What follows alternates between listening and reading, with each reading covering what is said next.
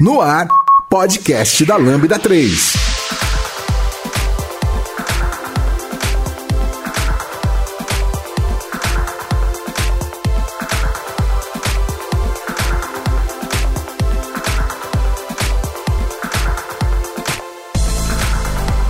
Oi, eu sou Giovanni Bassi e esse é o podcast da Lambda 3 e hoje vamos falar sobre microserviços. Finalmente, microserviços, já falamos de vários assuntos relacionados e agora é a hora dele. Aqui comigo estão... Elemar, Lucas Teles, Koji. Grazi Bonizzi.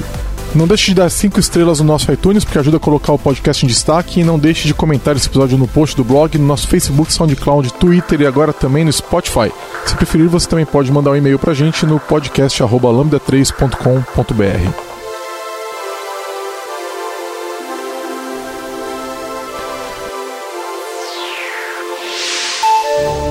Você vai ouvir mais um podcast da Lambda 3. Continue acompanhando nossos podcasts e tenha acesso a conteúdos sobre tecnologias, diversidade e cultura.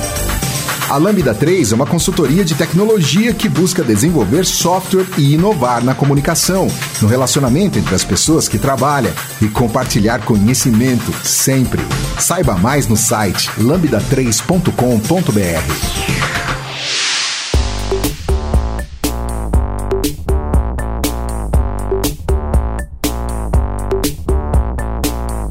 O microserviço é um assunto é, tá na moda, né? Então o pessoal fala assim, por que, que se fala tanto sobre isso? Tal? E hoje nós vamos explicar um pouquinho sobre isso.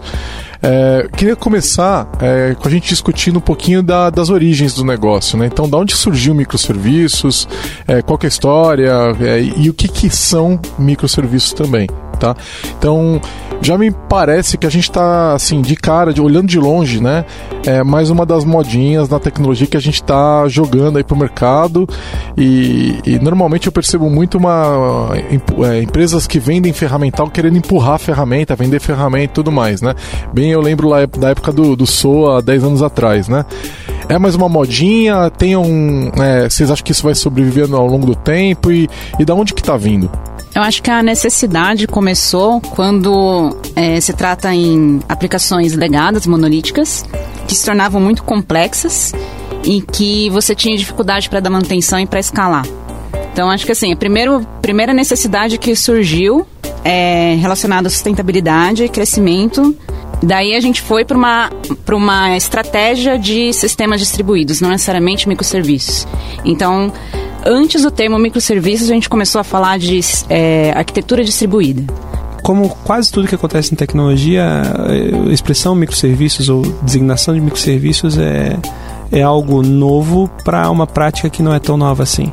Né? Eu sempre gosto de citar uma, uma palestra de muito tempo atrás, TechEd de 2005, é, tem, tem um registro em, da, da, da, dos slides até hoje, infelizmente a Microsoft não tem o um registro em, em, vídeo dela, mas tem uma palestra intitulada é, Feudos e Emissários, né? De, na época foi um, um dos dos chefes do desenvolvimento do SQL Server que estava falando sobre é, padrões de computação distribuída e como resolver alguns problemas comuns através de soluções distribuídas. E o cara fez do que, na minha opinião, vem a ser a melhor apresentação na história é, em termos de conce conceito e conteúdo sobre microserviços. Só que com detalhe, né? Durante toda a apresentação ele não mencionou nenhuma vez microserviços especificamente. É, esse termo ele é mais recente, né?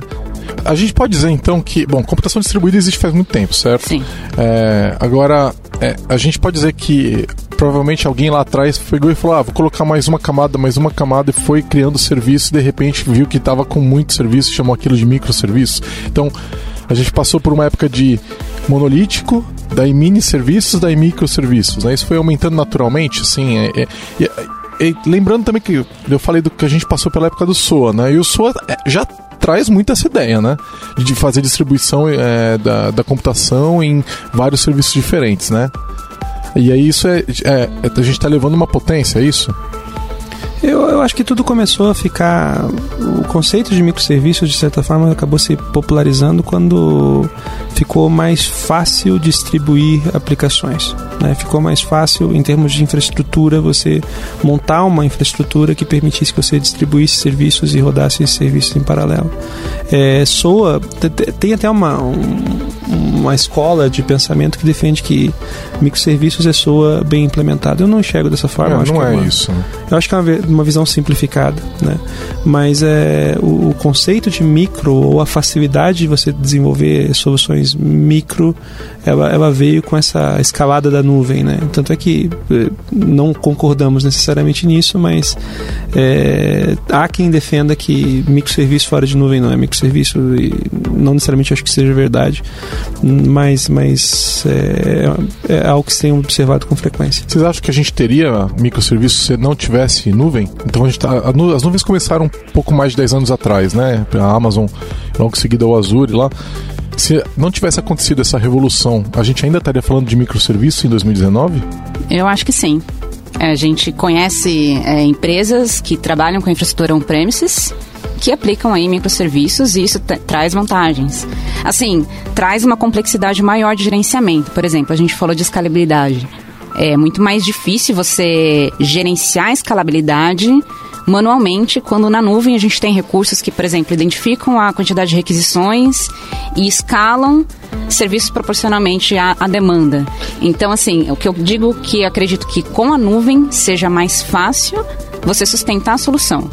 Mas não é de nenhuma forma impossível você manter um premise. Não, sem dúvida. Eu não estou falando que não dá para fazer microserviços on-premise. O que eu estou falando é a nuvem foi uma das grandes mães do nascimento dos microserviços, não, entendeu? Dos conceitos. Então, é, é, porque não fosse a nuvem, talvez é, a gente mesmo podendo rodar microserviços on-premise, talvez nunca chegasse a ter microserviços em lugar nenhum porque eles acabam surgindo por causa das facilidades que a nuvem traz.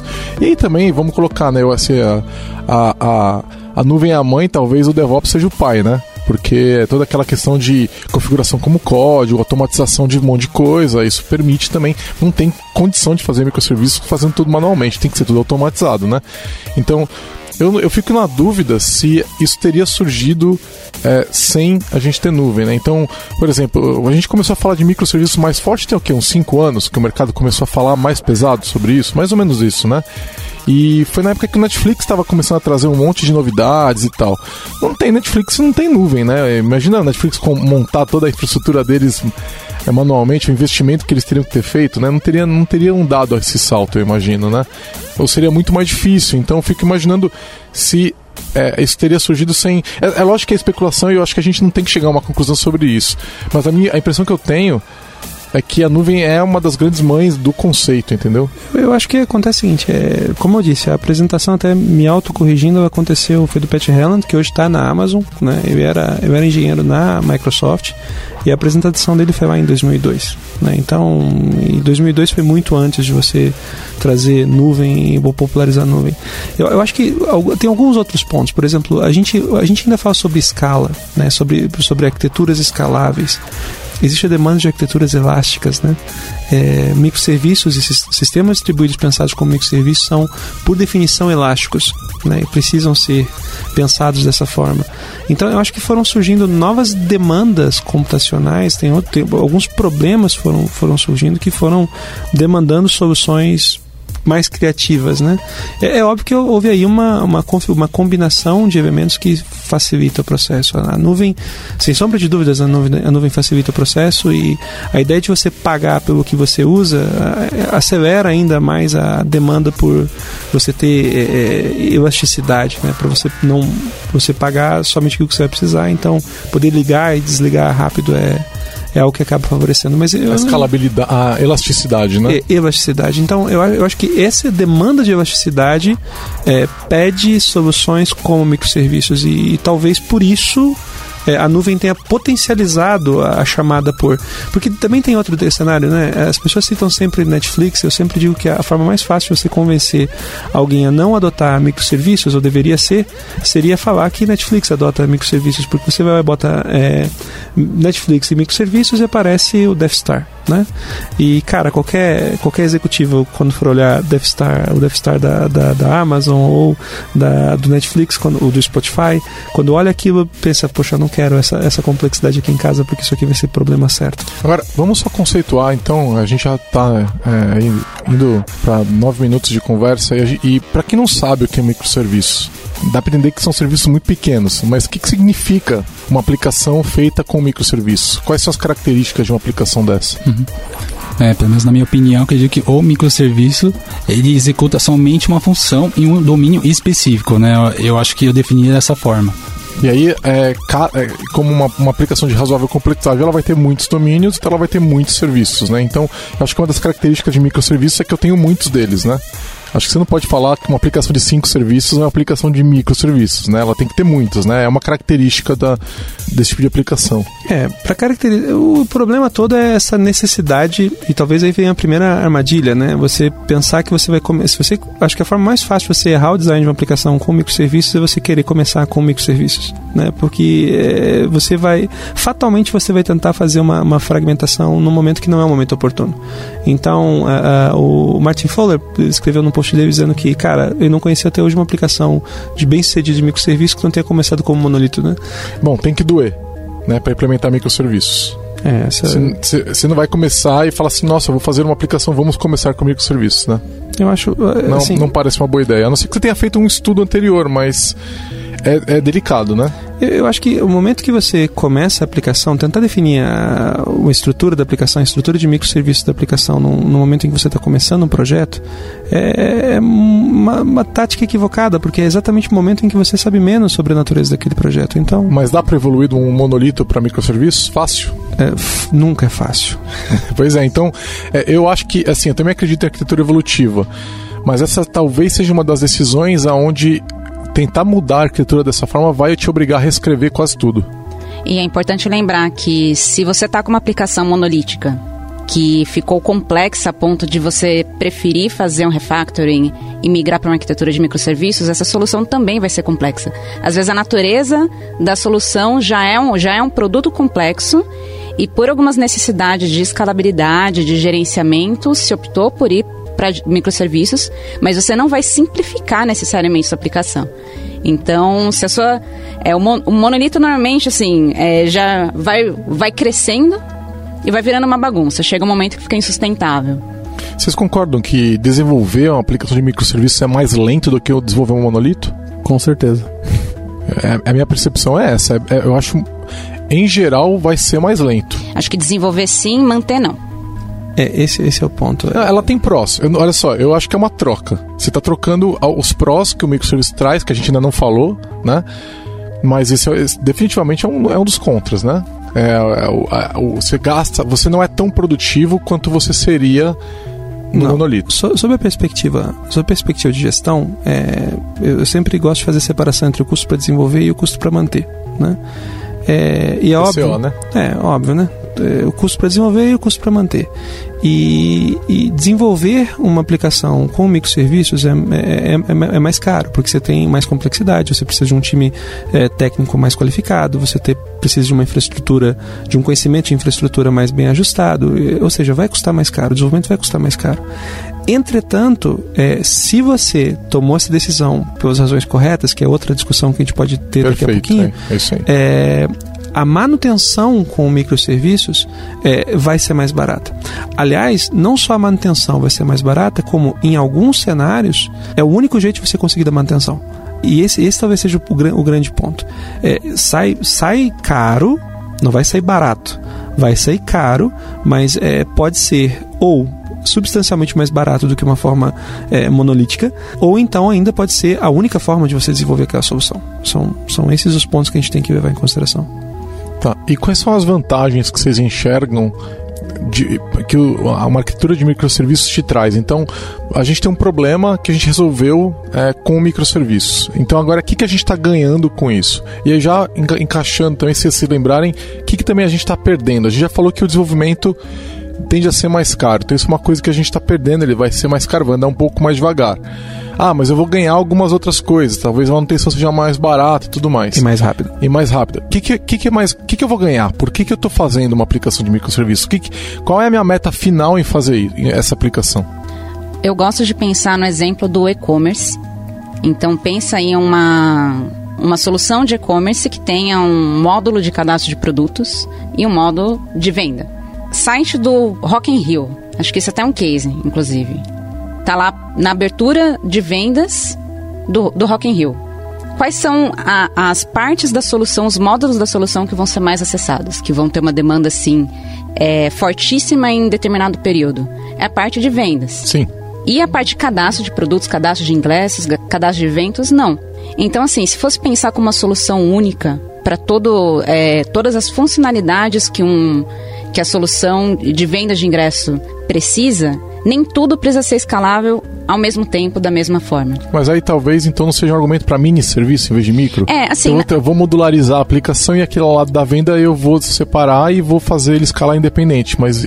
Porque o microserviço vai além disso, né? Sim, na verdade, essas, o que eu tô falando aqui Comecemos não é nem aqui, né? necessariamente microserviços. É arquitetura distribuída. A gente está modularizando de uma forma que a gente consiga escalar e gerenciar de uma forma individual e mais eficiente. Com deploy independente. Não só, é, e também não só em questão de sustentação, mas até desenvolvimento. Eu penso que vão ter áreas da solução que vão ser mais complexas, que talvez o time que você vai alocar para desenvolver essa solução pode ser mais especializado. Então, às vezes, o, o, time que vai cuidar do cadastro de produtos vai ser um time mais júnior para pleno, com uma arquitetura mais simplificada, e o time que você vai escalar para fazer a, a parte de vendas e gerenciamento do negócio vai ser um perfil mais, mais especialista. É, tem uma coisa que eu vejo muito alardeada. Eu queria discutir, vou jogar aqui uma, uma, uma bomba e uma polêmica para vocês. Né? Uma das coisas que eu vejo muito pessoal falando é assim: não, microserviço é legal porque eu posso desenvolver o serviço com a tecnologia que eu quiser. Hum. Então, olha só, esse problema aqui, então vamos dizer o seguinte: eu tô com um problema aqui que eu tenho que fazer, é, ler e manipular XML. Então eu vou usar VBNet. VBNet nativamente sabe lidar com XML. Né? É mais fácil expressar código de XML com VB. Eu sempre soube que você gosta de é, VB. Eu, eu, tenho um post no blog da Lambda falando um dos motivos que eu gosto de VB é esse, é um dos principais, inclusive, porque a expressividade do XML no VB é difícil de alcançar. O XML é um conceito nativo no VB. Ok. Né? Ganhou até do Java, olha só. ok. Mas é. Então vamos lá. Então eu vou lá e vou lá e fazer em VB esse negócio. Aí eu tenho outro ali que precisa de computação em tempo real. Então esse aí eu vou usar Rust. Aí tem um outro. C++. Ou, ou C++, né? Mas se eu quiser segurança no código, eu vou usar Rust, né? Segurança e desempenho. Provocando o Lemar aqui, que é um cara de C++. E você foi hipster. Brincadeira com a Mas assim, e aí eu vou lá, daqui a, daqui, é, daqui a 10 anos eu tenho, sei lá, 15, 30 stacks ali dentro. Mas eu usei a melhor para cada um e fui muito. E fui, meu, meu, minha, meu ecossistema daquela aplicação ele é muito mais é, resiliente, muito mais robusto porque eu usei a tecnologia, a ferramenta certa para cada trabalho. Vocês acham que esse é um argumento válido? Porque a gente ouve muito quem está defendendo microserviços defendendo esse argumento. Então, assim, a impressão que eu tenho é. Você tem que ter uma empresa muito grande para conseguir fazer isso, porque manter equipe para todas as tecnologias não é um negócio simples, né? Num mercado que falta profissionais, né? Então, é, queria saber o que vocês acham aí, se essa é uma vantagem real e palpável de microserviços. Ó, primeiro lugar, hoje em dia a maioria dos desenvolvedores eles são poliglotas, né? Então a gente tem uma tendência maior de, de... não vou dizer a maioria, porque assim, vocês não estão vendo, mas tiveram várias reações aqui. é, mas vamos lá, existe uma tendência em não se preocupar, não saber apenas uma linguagem. Então, assim, se a gente fala, a gente pede é, Node, pede .NET, pede Java, pede é, o que Rust. É? Go. Go, é, C++, né, JavaScript. Então, hoje em dia, eu acho que é uma tendência de mercado que os programadores sejam mais poliglotas. Então, se você escolhe, opta por tecnologias que ainda estejam é, em evidência, eu acho que é sustentável sim você tomar essa decisão de, de escolher a, a tecnologia mais adequada para cada módulo. Vocês já viram isso? Aqui no Brasil? Eu, eu nunca vi. Prática, eu, nunca vi. vi. Olha, não tão diverso, mas assim, a gente é, tem cases né, de, de soluções em que é, se utilizam várias tecnologias diferentes para a mesma solução de microserviços e é viável porque a gente usa o Docker. É. Então, mas isso é outra, Não, é, outra não, o, conversa. Docker, o Docker eu acho que a gente vai falar mais sobre isso depois, mas Docker é componente central quando a gente vai falar de microserviços, né? Sim. Hoje em dia é Containers, é, é. é, Containers. é, Containers. Vamos isso, isso, containers. exatamente, containers. Agora que Docker tá ficando em segundo plano, mas ainda é o centro, né? Mas é, então de fato, né, fica muito mais fácil fazer com Docker. O problema é como, como lidar com isso, toda essa complexidade. Onde eu vi, eu via em geral assim: olha, tem essa tecnologia X que tem características tal, tal e tal, que é o, é o que nos importa e ela é a nossa tecnologia principal. E tem essa outra stack que resolve os problemas que essa primeira que a gente escolheu não resolve. Então a gente tem essas duas e a gente só vai ter essas duas. Duas, três. Três né? no máximo, mas não assim, 20, Vai né? ter que limitar, Não, né? é, com existe- certeza, porque não tem como a gente encontrar é, muitos poliglotas, né? E também a gente tem que ver o time, né? A gente tem que ver o que, que o time está enfrentando de problema e qual a linguagem mais adequada e que o time está familiarizado para a gente adotar como padrão em microserviço, né? É, Essa é a minha eu, eu, opinião. eu penso o seguinte, é, eu, eu penso que complexidade é custo. Eu sempre traduzo isso dessa forma. Então, é, eu- embora sim, eu concorde que existem que os programadores, os bons programadores são em geral poliglotas, ainda assim há, há, linguagens de especialidade. Por exemplo, me citando, eu estou há muito mais anos do que eu gostaria eh, programando, então são Elemar é júnior, é um cara jovem. júnior, mas assim, é, velho, eu, escrevo, eu escrevo profissionalmente código é, usando linguagens estaticamente tipadas, por exemplo, há mais de, há 25, mais de 25 anos. E, cara, toda vez que eu vou programar em JavaScript, por exemplo, ou que eu vou programar com Morre, Python, morre um gatinho. morre um gatinho e, cara, eu me, eu me pego muito rápido programando nessas linguagens usando as mesmas ideias que eu tenho quando estou programando com C++ ou com C Sharp. Então, mesmo me considerando um cara que consegue ler esses códigos, eu, eu talvez não tenha é, eu a capacidade de explorar essas ferramentas a ponto de justificar usar elas como sendo as melhores soluções. Esse, esse é um primeiro ponto. Mas a gente pode especializar as equipes também, né? É, e aí, Dependendo do tamanho da empresa, Só que- você vai ter lá um time de 50 devs, ué, Só 10 de .NET, 10 de JavaScript, 10 de Rust, tudo bem. Só que, só, né? que, só que esse é um ponto talvez interessante para gente, a gente discutir aqui, sabe? É, sob o ponto de vista de gestão de time, é, é, um, é um tema complexo, sabe? É um tema complexo. E, assim, salvo especificidades da natureza do negócio, eu acho muito, muito, muito pouco provável que você consiga achar um argumento suficientemente forte a ponto de garantir uma pluralidade muito grande de tecnologias, salvo você trabalha no Spotify, no Netflix, de novo, nós não somos Spotify, nós não somos Netflix. Tirando esses caras da, da, da linha, vai lá. Ah, aqui eu trabalho muito bem com soluções que vão exigir extrema performance, então eu vou trabalhar com soluções com Rust, ou C++, ou, ou Go. Aqui eu vou trabalhar num ambiente hum, mais gerenciável, eu vou trabalhar com C Sharp, Java, embora C Sharp esteja performando bem bonitinho. tá Aqui eu não me importo com Rust, performance, né, vou trabalhar com JavaScript, enfim, essa, nessa linha. É, Eu vejo assim, tipo, muita. Acho que não existe nenhuma linguagem moderna hoje de mercado que, de uso geral que não consiga resolver os problemas gerais que a gente vai ter para construir aplicações. Sim. Então, eu gosto da ideia de constrói todos os microserviços ou os mini serviços com a linguagem principal, certo? A que tá, o seu time já está acostumado a trabalhar e quando você tiver métricas e o motivo para especializar alguma parte ou microserviço específico, aí sim vale a migração, porque você vai ter um motivo para fazer aquilo, para fazer uma especialização, um time diferente para uma área do seu sistema que realmente precisa escalar, por Ou exemplo. seja, não faça em cima de oportunidades que surgem, faça em cima de é, problemas que você encontra, necessidades que você encontra, né? Agora, agora, além da linguagem, tem outro ponto, né? Por exemplo, ah, aqui cabe muito bem um banco de dados de uma determinada natureza. Porque aqui eu estou fazendo registro Isso de. é outra polêmica, né? É, não, enfim, a- aqui, aqui, aqui, eu vou, aqui eu vou utilizar, por exemplo, um registro de eventos, então vou utilizar um banco de dados que me ajude a trabalhar com eventos. Aqui eu vou trabalhar. é, eu vou, a- aqui eu preciso de determinada solução para trabalhar com, com, com comunicação e rede, protocolo de rede. Aqui vou trabalhar com um protocolo mais baixo, aqui vou, lá vou trabalhar com um protocolo mais alto. É, isso precisa ser real time, então vou trabalhar com TCP. Ah, não, aqui eu preciso trabalhar. é, não precisa ser real time, vou trabalhar com HTTP. Ou não, definitivamente é assíncrono, então vou usar algum mecanismo de AMQP ou mensageria. É, então, é, é, esses são os sabores que eu acho que, antes até da linguagem, é, é, são, são pontos de benefício para você pensar numa arquitetura de microserviços, porque também você isola aquele ponto de complexidade. Né? Você não precisa trazer para todo o time o domínio sobre TCP ou algo do gênero que você vai trabalhar, você vai conseguir isolar aquele ponto de complexidade e isso acaba sendo uma vantagem. Outro ponto que está correlacionado com como a gente começou lá com benefícios de microserviços está tá muito associado, e nós estávamos conversando, e óbvio que não é só não é uma coisa que é específica de microserviços, mas, por exemplo, se você não trabalha com, com, com microserviços, fatalmente você vai pensar em algum tipo de distribuição em Greenblue. É, é, não que você não possa trabalhar com Greenblue com outras arquiteturas, mas pensando em microserviços é muito pouco provável que você vai fazer deploy sem pensar em Greenblue. Então, ele, ele acaba trazendo um padrão.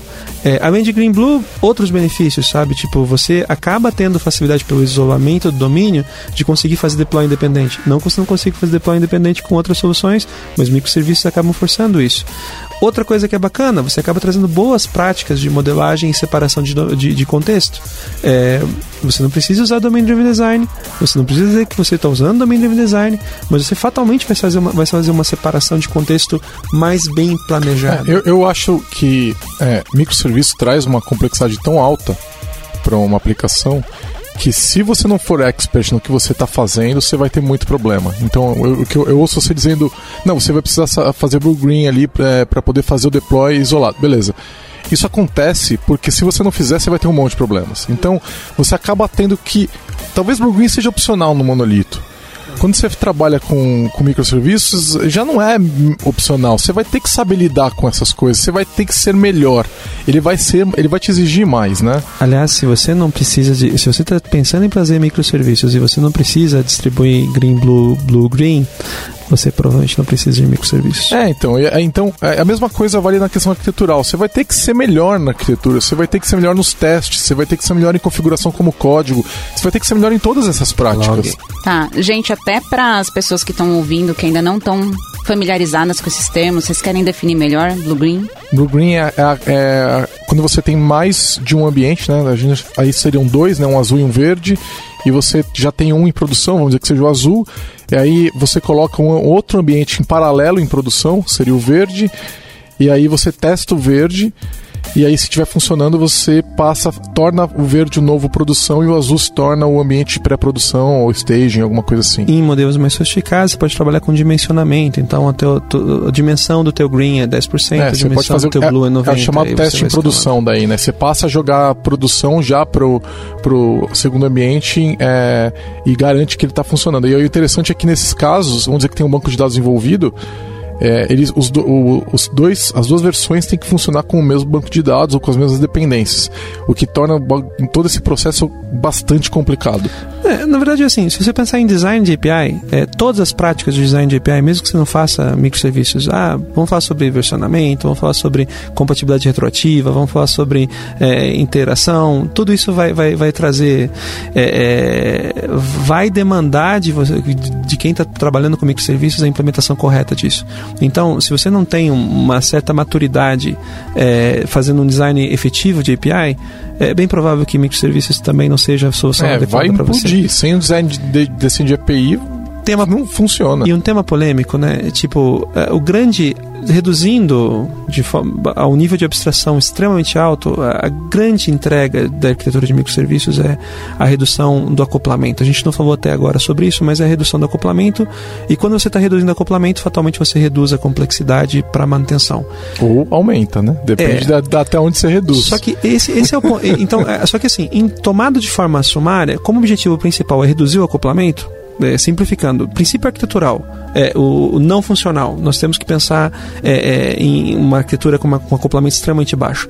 Então você tem que tomar decisões que vão reforçar isso. Então, por exemplo, se você tiver um serviço é, A e um serviço B, é, serviço A deve ter o seu banco de dados. Serviço B, a gente não falou sobre isso até agora, aliás. Serviço B também deve ter o seu banco de dados. Se você tem serviço A e serviço B acessando um mesmo banco de dados, você não tem microserviços. Não tem. Você tem, é, como o iEnd, um dos meus muitos chefes, eu tenho vários, é, é, costuma falar, você tem só uma complexidade para o time de, de, de, operações. Né? É, porque, de fato, e contextualizando para quem está ouvindo pensando, ah, meu Deus, não. mas assim, de uma forma muito simples, é, se você compartilha o mesmo banco de dados, você compartilha o mesmo esquema, se você compartilha o mesmo esquema, automaticamente você não consegue fazer deploy independente, se você não consegue fazer deploy independente, você não tem desacoplamento. É, esse é o princípio, são dois princípios básicos de microserviços, né? É, os serviços evoluem de forma independente, um não depende de outro para você evoluir, e os bancos de dados são individuais de cada serviço. Ponto final. Aí eu sempre ouço assim: não, mas não tem um cenário. Não, não tem nenhum cenário. Então, para deixar claro para quem está ouvindo e tem alguma dúvida, não tem nenhum cenário onde o banco de dados de um serviço é compartilhado com o de outro. Nenhum. Se você fez, você está fazendo errado, volta para a prancheta, arruma e corrige. Nunca, é? nunca é Giovanni San Giovanni, mas nesse caso eu apoio ele, tá? É, é, a regra é nunca mexa com o banco de dados do amiguinho. Né? Um amiguinho tem o seu banco de dados, não, não mexa com o banco de dados. E aí tem algumas coisas que são interessantes para a gente pensar em vantagens e desvantagens, né? Porque as pessoas muitas vezes falam, ah, eu vou fazer um, um, uma arquitetura baseada em microserviços, porque por definição ela vai me dar mais facilidade para elasticidade e mais estabilidade. Não, isso é matemático. Se você tem é, é, um, um serviço que está rodando e que você consegue entregar um SLA dele de 99 99 e, e você tiver um outro serviço que está rodando com 99 99 e os dois têm dependência forte, uh, automaticamente você tem 99, 98 no teu sistema, porque a, a, tua disponibilidade vai ser o produto. Exato. E, e, é por isso, por exemplo, que quando você vê arquiteturas baseadas em microserviços, você fatalmente vê um bocado sobre mensageria e sobre assíncrono. Por quê? Porque quando você bota um serviço de um, um broker no meio que te entrega virtuais 100%, eu digo virtuais porque nada no mundo é 100%, nem mesmo o Giovanni, é, é, é, é quando, você tem, quando você bota um serviço de mensageria no meio, você anula esse efeito do produto. Então você anula essa perca de disponibilidade. É, então, por exemplo, ah, eu tenho uma, uma arquitetura é, onde é, eu tenho serviços conversando de forma síncrona e só funcionam de forma síncrona, é, eu não tenho nenhum mecanismo de mensageria, tudo acontece via HTTP, que é um protocolo bem qualquer coisa para a gente pensar também em termos é, Não é o ideal para ser usado internamente num cluster. Né? Mas, enfim, você, você vai lá e faz esse modelo. O resultado vai ser que você vai ter um provavelmente um grande dominó, uma grande casa de, de, de, de cartas, né? Que no primeiro cara que cair, você leva todo mundo junto. Então, é, vantagens de microserviço. Agora vamos falar sobre, que o tópico era esse, né? Vantagens sobre microserviços indiretas em, em função disso. Consequentemente, é, você citou no início a ideia do e-commerce. O e-commerce são muito complexos hoje. Você tem conceito de multicanalidade, você tem conceito de distribuição é, de cupom, de marketplace, de participação em diversos marketplaces. Às vezes você gerencia um próprio marketplace. É, é, o negócio de e-commerce, só citando como exemplo, está numa dessas categorias, assim como streaming, que a gente vê Spotify, Netflix e tudo mais, está numa dessas categorias onde você tem demandas constantes de inovação. Você precisa precisa é, muitas vezes adicionar features é, com, uma, com uma frequência que é, que é muito grande. É um velocity, eu não sei se tem uma tradução para é, português esse termo. Time to market também. É, é, você tem uma demanda de, de entrega que não é um pacote a cada 15 dias. Você está fazendo deploys quase diários. No Netflix, você tem uma estimativa que cada engenheiro faz quatro alterações em produção por dia. É, é, quando não você... percebo nenhum décimo disso. É, mas, mas, mas é, exatamente exatamente. Só aparece filme novo, tal, talvez, série nova. Talvez o argumento seja exatamente esse, né? Como o compromisso dos caras é você conseguir assistir o que você quiser, onde você tiver, com o device que você estiver usando, é, o esforço dos caras para conseguir entregar isso, você não perceber, é sinal de que eles estão tendo sucesso. Mas repara, então, se você tem essa demanda de fazer um velocity, entregas muito frequentes, é, você vai conseguir, porque você vai conseguir, quer dizer, vai ser mais fácil, porque você vai ter um deploy independente. E por outro lado, pela necessidade de você modelar um sistema que como um todo é mais resiliente, você vai conseguir fazer isso sem comprometer tanto a estabilidade do sistema. Por quê? Porque seu deploy vai ser green blue, porque você vai estar com um modelo que é desacoplado, porque você vai ter compatibilidade retroativa, porque a evolução é independente. Se você observou todos esses princípios funcionais, você vai conseguir chegar para a tua área de negócios e então, eu consigo introduzir novidades com uma frequência muito grande sem comprometer a estabilidade estabilidade do sistema, que para mim, aliás, acaba sendo nos últimos anos é, é, o grande argumento de negócio. Sim. De negócio. Não estou falando de argumento técnico, mas de negócio acaba sendo o que eu tenho visto funcionar com maior frequência.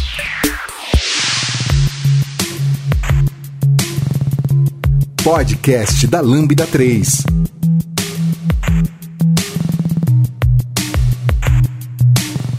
Tem, tem um ponto que eu acho que são dois, dois lados, que é, tem a ver com o que você está falando, mas é uma outra coisa. São lados da, de uma mesma moeda, que tem um pró e tem um contra. Essa questão dos múltiplos pontos de falha, né?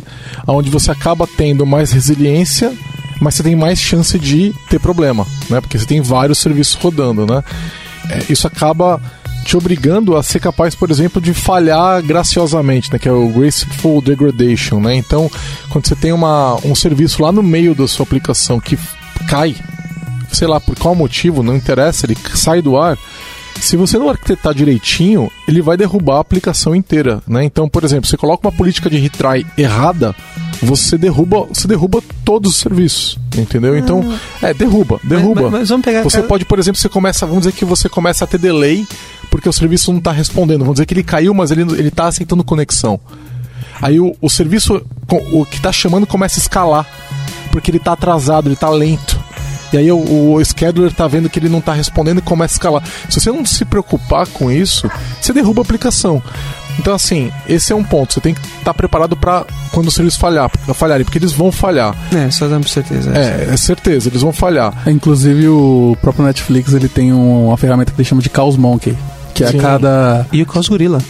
Você Que vai Cos arrancando as tomadas, né? É, não, você sabe, você sabe do Cos Gorilla? não, Cara, isso é insano, cara. Eles têm o Cos Monkey e o Cos Gorilla. O Cos Monkey, imagina você ter no seu, na sua empresa, meu amigo, que você que trabalha com gestão do time e tudo mais, imagina você ter um time na sua empresa que é dedicado a ter soluções criativas para gerar problemas no seu ambiente de produção. Vamos fritar um HD, vamos estragar um banco de dados. É, a vamos- ideia, a ideia é o macaco no teu data center puxando o cabo, né? É. Essa é a ideia. E o Cos Gorilla- Agora, o Cos Gorilla, isso, eu- isso eu vi na palestra do, de um dos engenheiros de performance do Netflix, que aliás é da- da cidade vizinha minha aqui, aqui no Brasil e tal.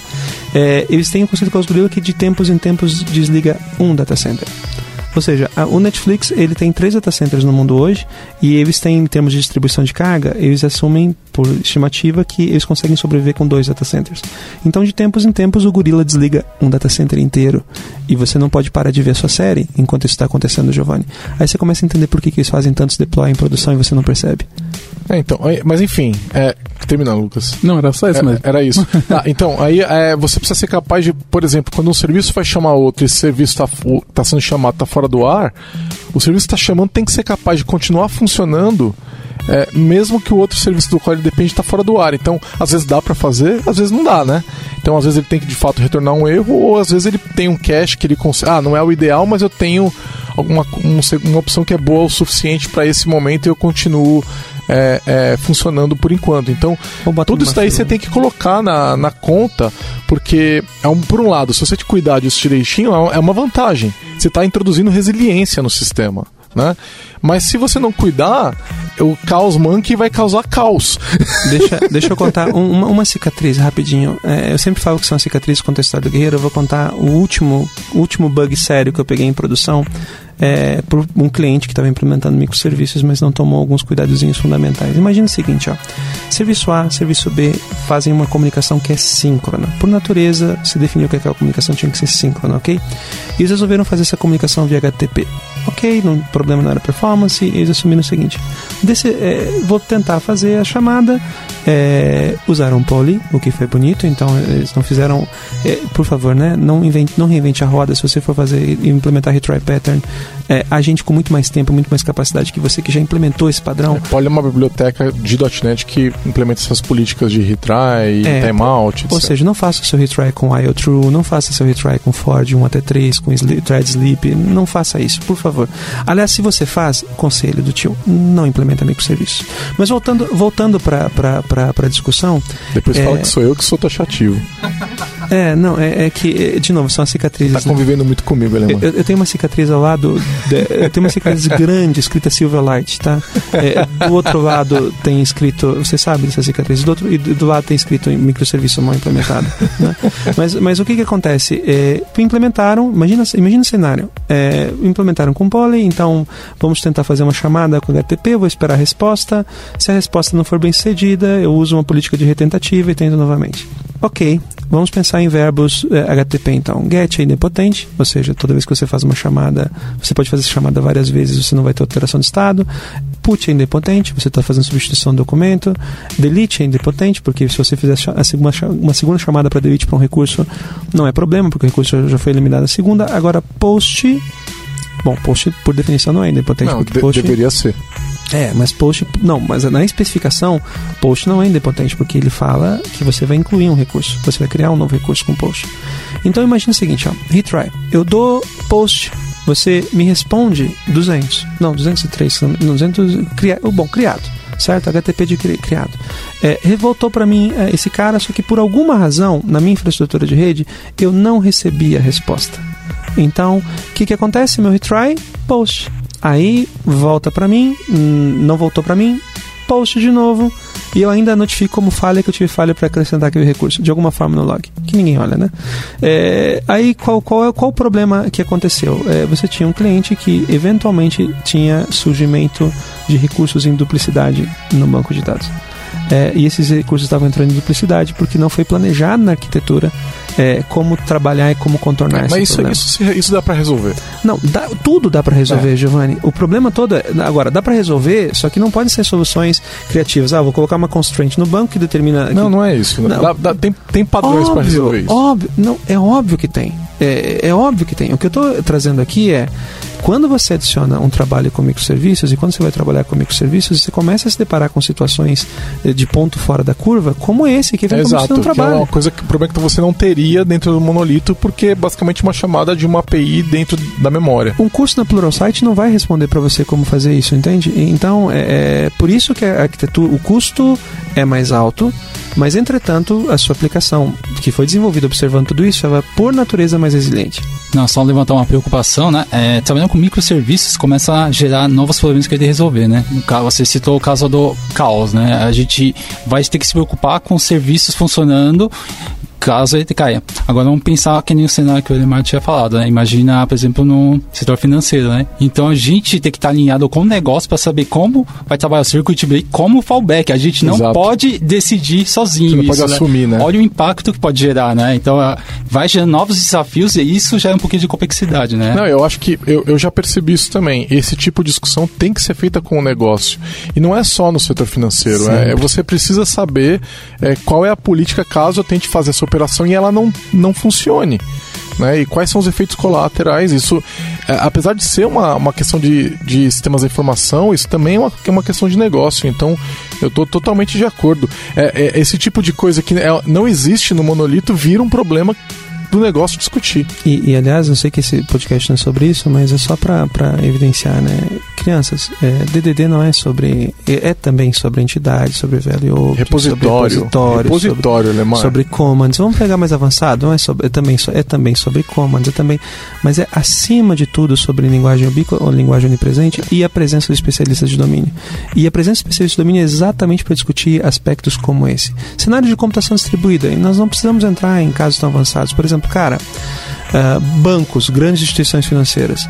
Você não consegue trabalhar por limitado por teorema CAP, que já foi mencionado em no outro episódio aqui também, mas você não vai conseguir entregar consistência, disponibilidade e tolerância a particionamento. Estão tentando, né? Não tem como. Tem o, o- aquele banco lá do Google lá, o como é que ele chama? Spinner. Ele alivia, alivia o problema, mas não o próprio resolve. Cosmos DB também faz uns negócios mega interessantes quando ele mantém é, particionamento local. É, é ele- interessante aquilo lá, é, interessante. É, interessante, mas É ainda assim, mas mesmo assim, vamos, vamos concordar que esse problema, hum, é, por ser um teorema. Se você vai para uma escala global mesmo, é, não. e vamos pensar Ah, assim, mas o Spinner pro- pro- promete que consegue. Não, mas não consegue. É, é assim. Eles estão usando um relógio atômico. Na- assim, é, computação distribuída. é, Vamos lá, gente. É um, um dos é, um dos grandes desafios de implantar um banco de dados distribuídos é exatamente perceber quais são os desafios, né? E todos os patterns a gente acaba batendo, mas é, o teorema CAP, um dos princípios da ciência é falsibilidade. Então o teorema CAP ele admite que ele esteja errado. Entretanto, ah, até Ninguém agora não se, não se demonstrou. Então vamos lá. Você não você com microserviços automaticamente você tem que ter tolerância a particionamento, certo? É, isso isso é indiscutível. Se você vai colocar tudo dentro de um, É, de um- tá particionado, é, é- é premissa. é premissa. Se você tem que ter tolerância a particionamento, automaticamente você tem que escolher entre disponibilidade e consistência. é, se você tem que escolher entre disponibilidade e consistência, no cenário de negócio para os quais a gente vê microserviços sendo aplicados, a gente percebe que disponibilidade é algo que você não consegue abrir mão. Então, automaticamente você tem que achar formas de lidar com consistência eventual. E esse talvez seja o ponto em que a gente tem que trazer para a mesa de vez os especialistas de domínio. Pega o exemplo do sistema bancário. Quando você faz um pagamento, ou uma transferência, um TED, alguma coisa, você tem lá que, seu, que a sua transferência vai acontecer até as 10 da noite. Isso não é por uma regulação, é, é somente por uma regulação. Isso é exatamente para aliviar o fato de que você não consegue fazer aquilo em real time e entregar aquilo com consistência. É, na verdade, com a TED você tem um limite bem menor, né? Meia hora, se não tem Agora nada é menor? É. A tecnologia evoluiu, né? É, mas o, é, não há pouco tempo atrás, você fosse no banco, muitos bancos brasileiros, se você fosse sacar no caixa, então vamos dizer que eu tinha mil reais na conta, eu sacava cem reais. Você olhava, o saque não aparecia no extrato ainda, mas o saldo estava certo. Então aparecia um extrato sem nenhuma movimentação hoje com 900 reais. E se você somasse os valores, não dava os 900. O que estava acontecendo? Eles estavam atualizando a parte que importa, que é o saldo. É, e... e, o extrato vai ficar consistente à noite. eventualmente, não, eventualmente. É, e esse tipo, eventual- mas muitas, e- em e- muitos bancos era à noite. E hoje esse eventualmente é milissegundos, ainda bem, é, né? hoje, né? Mas, Mas- é, no- nos Estados Unidos acho que são três dias. Só, só que, só, que, só que esse é o ponto que a gente tem que perceber, e é por isso que trazer o especialista de negócio é, e falar tanto sobre contexto, e por isso que DDD ganha relevância, mas de novo, não o DDD do repositório, da entidade, do value object, dos custos do. É, enfim. É, é DDD de trazer o especialista de domínio para conversar exatamente sobre esses constraints de um negócio e como é que você vai resolver isso, dadas as limitações de tecnologia que você tem.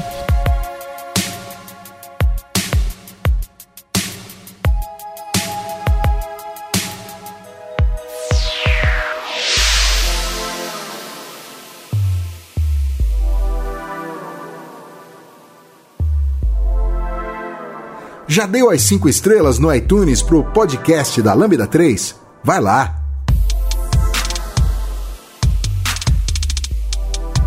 Tá, a gente já falou de várias vantagens e desvantagens. É, eu vou dar chance de vocês terem algum último desabafo com algum problema que vocês tiveram e vocês querem xingar muito microserviço da internet. Então agora é a chance de vocês falarem assim: olha, eu tive esses problemas, isso é um negócio que realmente dá dor de cabeça, então fica até como aviso para quem tá ouvindo. Alguém quer, quer mandar uma desvantagem, uma dificuldade que teve que lidar e que acha, fala, meu, fiquem atentos com isso porque isso é problemático. Agora é a hora. Com certeza, eu acho que ó, um dos casos que o Lemar falou, banco de dados é um problema, né? É- É muito difícil, dependendo do negócio, a gente conseguir compartilhar, deixar independente o banco, né? Porque tem muitas preocupações por trás, né? Uma das que preocupa bastante é backup e, né, backup no caso, e disponibilidade do microserviço, né, com o banco de dados.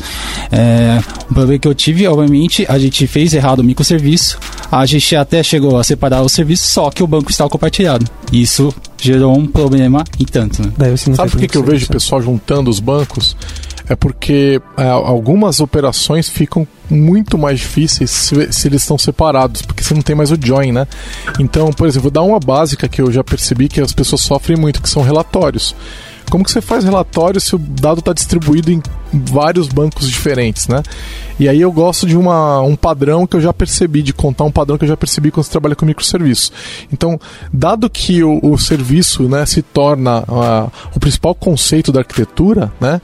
É, então, basicamente, as perguntas que você tem, que você não sabe responder, a resposta primeira tem que ser serviço.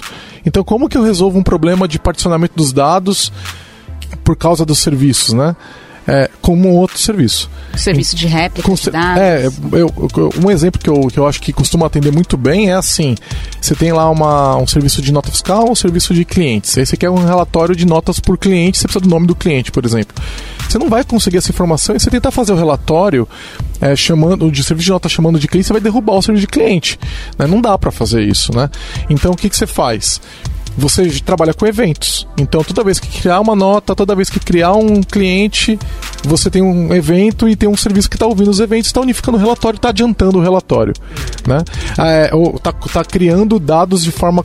Está tá duplicando dado. E dado duplicado acontece muito quando você trabalha com microserviços. Você vai ter é, dado que está às vezes num lugar e está em outro, estão às vezes inconsistentes. Então imagina assim: você criou uma nota fiscal nova para um cliente e o serviço que está ouvindo que essa nota fiscal foi criada ainda não é, pegou o evento, ou seja, para ele, se você puxar um relatório naquela hora, aquela nota não existe, então ela não aparece no relatório.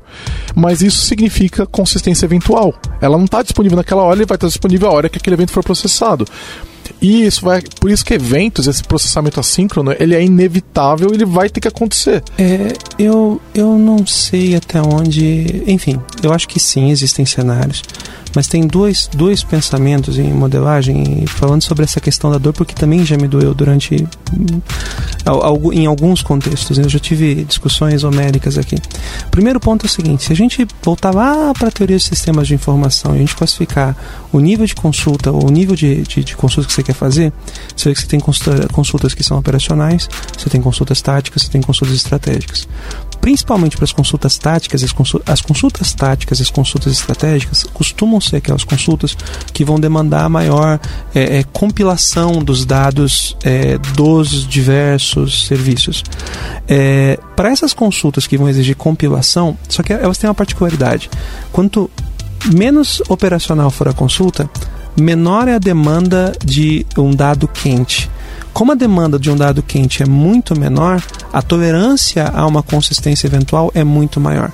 Por exemplo, um relatório que você está produzindo para uma reunião de diretoria de conselho vai estar tá analisando o último trimestre, não vai estar tá analisando a venda Exato. que aconteceu ontem. Então esse é o primeiro problema, é a primeira consideração. A segunda, e o que valida inteiramente a ideia de você ter, não eventualmente serviços, mas processos de ETL mesmo, para carregar para ferramentas que são especialistas para gerar esse tipo de análise e consulta. Uma outra coisa que eu vejo também que alivia muito é, é se você sair um pouco, para mim é a grande, é a grande lição, uma das grandes lições aprendidas. Você modelar microserviços com uma mentalidade data-driven, né, orientada a, a dados, é, é receita para você aumentar o acoplamento entre os serviços. Então, por exemplo, é, se você pensa que ah, eu vou ter um serviço de produtos, eu vou ter um serviço de clientes, eu vou ter um serviço de notas fiscais, fatalmente, se você modelar os seus serviços dessa forma, você primeiro não fez seu tema de casa com DDD, porque você não tem contextos delimitados é, dessa forma, é, e, e, você vai ter maior dependência entre os serviços e maior necessidade de duplicação. Agora, se você começar a pensar na fragmentação e estratégia, pensando em processos de negócio, se você começar a olhar ah, como, como você organiza a sua aplicação por processos de negócio, você automaticamente vai perceber que a dependência dos, entre os microserviços tende a cair bastante, porque os processos de negócio são isolados. Porque tem muitos dados, Giovanni, que muitas vezes são é, iguais, mas não são os mesmos. Deixa eu dar um exemplo prático de um caso, de um projeto em que nós trabalhamos em, em, em comum durante um tempo, aliás. É, Vamos, esquece o microserviço, mas pense em serviço. Você tem uma grande fábrica e você tem nessa grande fábrica é, a necessidade de cadastrar um produto novo. E você vai lá e você vai incluir um produto novo. E esse produto novo tem que ser conhecido na produção, então tem, tem, tem aí, replicou o dado. Só que em algum momento alguém foi lá e trocou o nome do produto. O marketing resolveu trocar o nome do produto. Geralmente é onde a mudança do nome do produto acontece. É, uma vez eu estava conversando com outro analista e disseram: então, Alemar, o nome do produto, por exemplo, é uma coisa que é canônica, está em todo o modelo e não se mudar vai ter que mudar em todo o sistema. Ele disse: ah, é, vamos fazer esse exercício na prática. Vem comigo, bonito. Vamos lá na produção. Cara, temos um problema. O pessoal lá do, do marketing mudou o nome do produto e mudou o tamanho do pacote. A reação do cara da produção foi tipo: não, eles fizeram isso de novo, sabe? Eu, calma, calma, só um exemplo. É, o que, que isso implicaria para você? Daí fala, bom, cara, eu tenho um puta problema porque eu tenho um monte desse produto já produzido, eu tenho um monte dessa, dessas embalagens, de embalagem já feita, eu tenho um monte de encomendas para entregar, planejamento de produção, uma série de coisas que estão relacionadas com um dado antigo. Para mim, aqui na produção, não é uma troca de nome, é quase como se fosse um produto novo. Eu, eita. Então repara a diferença, ó. Lá no, no marketing é o mesmo produto, o produto que muda de nome porque eles querem analisar como essa forma. Agora, na produção, é, para o contexto da produção, é um novo produto. Aí você vai no financeiro. O financeiro vai dizer, cara, você não troca o nome do produto e você não troca o tamanho do pacote. Por quê? Porque você tem uma série de documentos fiscais que já estão com esses dados emitidos. É, e você não pode mudar os dados dos documentos fiscais, né? Embora você veja um monte de sistema aí que quando você altera, altera o registro das notas. Mas enfim, abafa o caso. Cara, é, também para eles é um novo produto. Então, é, quando você tem uma análise de DDD e você separou direito os contextos e que você começa a analisar e você começa a ver que os seus serviços são orientados pelos processos dos contextos, você começa a perceber que às vezes o que é mudança de um dado aqui é a, um novo registro lá. Então não é sync necessariamente. É, é por isso que eu estou dizendo, existem sim cenários, eu concordo com você, Didi, por exemplo, Facebook. Facebook é. De novo, nós não somos Facebook, né? Mas, por exemplo, imagina você vai trocar o seu nomezinho, é, você resolve por alguma razão trocar seu nome né? E, e, você comentou fotos de várias pessoas. Você deve saber, imagino que quem está ouvindo o podcast deve ter mais ou menos a dimensão, de que eu não consigo colocar todos os dados no Facebook num único HD. Certo? Então, tá por natureza, esses dados estão distribuídos. Eles estão em memória, né? É, mas, mas tá distribuído, cara. Então, o que, que acaba acontecendo? Quando você troca o seu nome no Facebook, não sei se alguém aqui já fez esse exercício alguma vez, mas quando você troca o seu nome no Facebook, o Facebook diz para você o seguinte: ó, eu preciso de até sete dias para validar essa sua alteração. Aham, tá bom, Tizuki não é validar, porque senão você, quando você fosse criar um perfil novo, você ia demorar sete dias. O problema é ele precisa de até sete dias para replicar em todos os lugares onde você já comentou o seu nomezinho de novo, porque ali houve necessidade de replicação, ali houve necessidade de usar evento para poder alterar imagina, Imagina quando alguém resolve fechar a conta e eles têm que atender os requisitos de Lei Geral de Proteção de Dados Europeia oh. ou Lei de Proteção de Dados Pessoais brasileira, né? Não, mas, mas, mas este, este é um cenário e, e, esse é um ponto importante, sabe? Tipo, é, quando a gente vê as pessoas falando falando que em microserviços existe um pattern recorrente de você ter uma série de serviços de replicação para poder. É, isso é muito comum, principalmente em cenários Facebook. Agora, no seu, num ambiente mais simples, e por mais simples eu estou dizendo, você não é Netflix, você não é Facebook, não é uma rede social é, com escala de bilhões de, acessos e tudo mais. Netflix tem um milhão de acessos por segundo quando tá pianinho. Se você não é esse cara, muito provavelmente você alivia muito esse problema do banco de dados com uma modelagem correta do domínio. É, e muito provavelmente é você também não precisa de microserviços. É. Aliás, a maioria das vantagens e desvantagens que a gente colocou não necessariamente é microserviços. A gente continua falando, eu vejo, de arquitetura distribuída. É, vocês conseguem citar vantagens, vantagens específicas de microserviços? Não, você está falando sobre sistemas de distribuição. É, na verdade, você está falando de sistemas é, é poten é, distribuídos, amplamente distribuídos. Microserviços são, são, são isso em definição e com heterogeneidade de, de tecnologias e deploys. Há quem defenda, por exemplo, que tem uma diferença em termos de benefício, há muito pouca diferença entre é, um modelo de microserviços e um modelo de atores, por exemplo, que é um Não, outro cenário ó... de computação distribuída amplamente eficiente é, e que resolve os mesmos problemas. Então, específico de microserviços. É, não, não. Tem, tem, tem alguns, né? Então, por exemplo, o. Quando o serviço é pequeno, quando ele é micro, normalmente o que ele faz é menos coisas. Então, o contexto do que ele está trabalhando é menor e fica mais fácil você evoluir aquela ideia dentro de um serviço isolado. Então, com uma nova de atores você tem a mesma coisa. Não, mas tudo bem, mas é o que eu estou falando é não é uma coisa específica de serviços. Entendeu? Serviços vão ter impactos muito maiores. Então, eu tenho uma demanda de negócio eu preciso aplicar ela, ela vai impactar três, quatro serviços diferentes, aquela demanda de negócio. Eu consigo separar aquilo para três, quatro times diferentes, eles conseguem implementar aquilo de forma independente, eles conseguem ter requisitos diferentes, fazer validações independentes de que aquilo está funcionando. É uma coisa que você, numa aplicação monolítica ou até numa aplicação com serviços maiores, você não consegue fazer. Né? As regras elas são implementadas todas ou nenhuma. Né? Então é, é, é a, a, unidade de validação ela é, ela é, menor. Então essa, eu acho que na verdade essa é a principal vantagem que você vai trazer quando a gente fala de um, é, quando a gente está mais perto do técnico, né? É, é, a, é a questão de que o serviço é pequeno o suficiente para é, eu poder fazer alterações, fazer validações, fazer a entrega, colocar em produção. É, é a, o tamanho é, é a grande vantagem. A gente pode considerar que a gente vai ter mais velocidade em entregar um recurso novo, porque a gente está entregando num ambiente isolado, sem, sem é, precisar sem dúvida. alterar sem algo dúvida. existente? Sem dúvida, porque se você não fizer isso, você não, tem, não consegue manter o sistema de microserviços no ar. Não, não tem porquê. Né? então, assim, a, a, o custo de adicionar um serviço novo, ele tem que ser desprezível. Ele tem que ser desprezível. Então, é, eu tenho que ser muito bom em criar novos serviços, em publicar novos serviços, em testar novos serviços. Eu tenho que ser muito bom nisso. Então, se eu precisar passar pelo processo de criação de um, de um serviço que vai levar uma semana, talvez isso esteja problemático. Eu tenho que ser, isso tem que ser assim. Você não passa por um processo de autorização e lá para poder criar uma classe no seu projeto não faz sentido que você passe pelo mesmo processo para criar um serviço. Não estou dizendo que tem que ser a coisa mais ridícula e trivial do mundo, mas ele tem que ser simples, ele tem que ser parte do processo. Lembra que eu falei mais cedo? O serviço se torna a principal, é, o principal conceito arquitetural.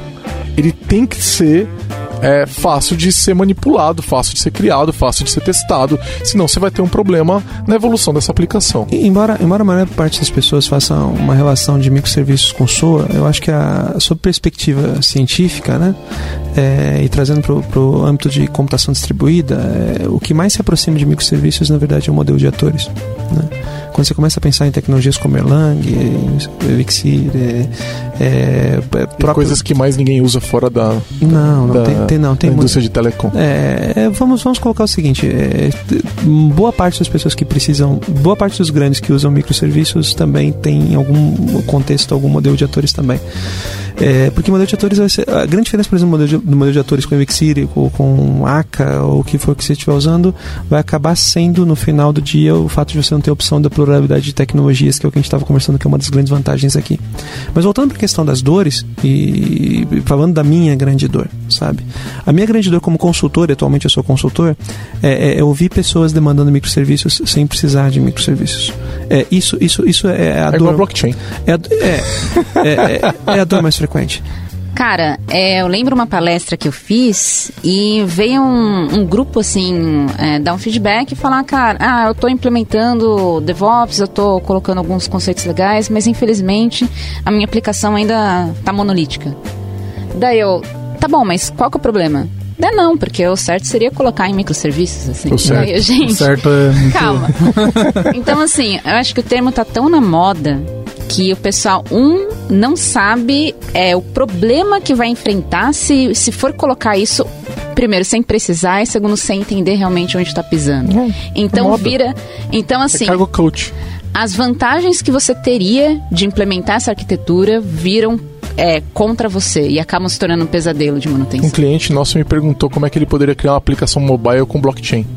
Eu falei, não, você não entendeu. Porque é, é, o problema, o problema é a, a, a moda. Isso é moda. Não. Tem uma fra... tem uma expressão que os americanos usam muito que é teenager sex syndrome, né? É, Ou seja, é, como adolescentes falando sobre sexo, todos falam que fazem, mas bem poucos fazem na prática, né? Não, tanto que se for pegar aqui na Lambda, a quantidade de projetos que pingaram e é, com ou sem microserviço, a quantidade de microserviços é ínfima. E... Assim, é muito menor. A gente já fez um dezenas, talvez centenas de entregas de projeto e a imensa maioria não foi de microserviços. Não, e o mais, mais interessante, aliás, provavelmente a exceção foram microserviços, né? É, sim, total exceção. E, e, e o, que, o que acontece de, de, de interessante é, muitas vezes o argumento que entregam para mim é eu preciso escalar. E aí eu falo, perfeito, você precisa escalar, é, existe, um, existe, existe um, algo razoável nesse eu preciso escalar, né? E isso aqui eu pergunto para a pessoa, vem cá, é, qual é o seu problema de escalar? Quantos usuários você está, quantos requests o seu banco de dados, ou quantos requests você está acessando por, por segundo, enfim, ah, por minuto? Ah, estou recebendo tantos mil requests, eu digo, cara, seu banco de dados responde isso sorrindo para você. Se não responde é porque você foi muito infeliz na modelagem do seu esquema, ou seu índice está muito mal planejado. E olha que eu nem gosto de bancos de dados relacionais, eu acho que eles não são nada bons. Mas enfim, é, é não precisa. Tem um livro muito bacana que é a Arte e Escalabilidade, que fala sobre um monte de coisa, mas um dos, das grandes colaborações é que ele traz é, para você pensar em escala, você tem que pensar primeiro. Cara, você consegue escalar na horizontal? Ou seja, se você precisar levantar mais uma instância da sua aplicação do lado, numa máquina ao lado, você consegue escalar na horizontal? É surpreendente a quantidade de gente que vem querendo fazer microserviços e que não consegue fazer isso. Uhum. Ok, é, talvez você vai ter, uma, vai ter, vai ter um grande benefício para a escalabilidade conseguindo escala horizontal. Ok, você já escala na horizontal. Muito bom. Vamos para a segunda pergunta. Você consegue é, fazer é, sharding dos seus dados Por exemplo, é, se você tem um volume de requests muito grande, talvez seja muito interessante você pensar no Brasil em separar da sua infraestrutura é, um servidor de aplicação dedicado a São Paulo, que é, queira ou não, embora seja gaúcho onde a maioria das coisas acontecem, né, é, e outro servidor para outra região com, ou pra, até para o resto do Brasil, dependendo da natureza do seu negócio. Você consegue fazer isso? Uh, não. Então, talvez você tenha que pensar sobre sharding antes. É, são desafios que são ele, que quando você vai para esse microserviço você tem que saber fazer. E que tem uma especialidade grande no pessoas muitos consultores que vendem implantação de microserviços têm muito mais experiência fazendo isso e talvez eles tenham realmente experiência fazendo isso e não teenager sex syndrome, né? É, e agora, no final, beleza, você já consegue escalar na horizontal, você já consegue fragmentar os seus dados. Aí vem a pergunta: isso não está sendo suficiente? Não. Então, talvez seja o momento de você começar a pensar em fragmentar e distribuir funcionalidades da sua aplicação. E aí você começa a transformar em algo tangível, sob a perspectiva de escala, é, a, a, demanda de microserviços. Então, e, se como consultor a minha maior dor é eu quero implantar microserviços, aí a pergunta é quantos devs você tem no seu time? Ah, seis pessoas.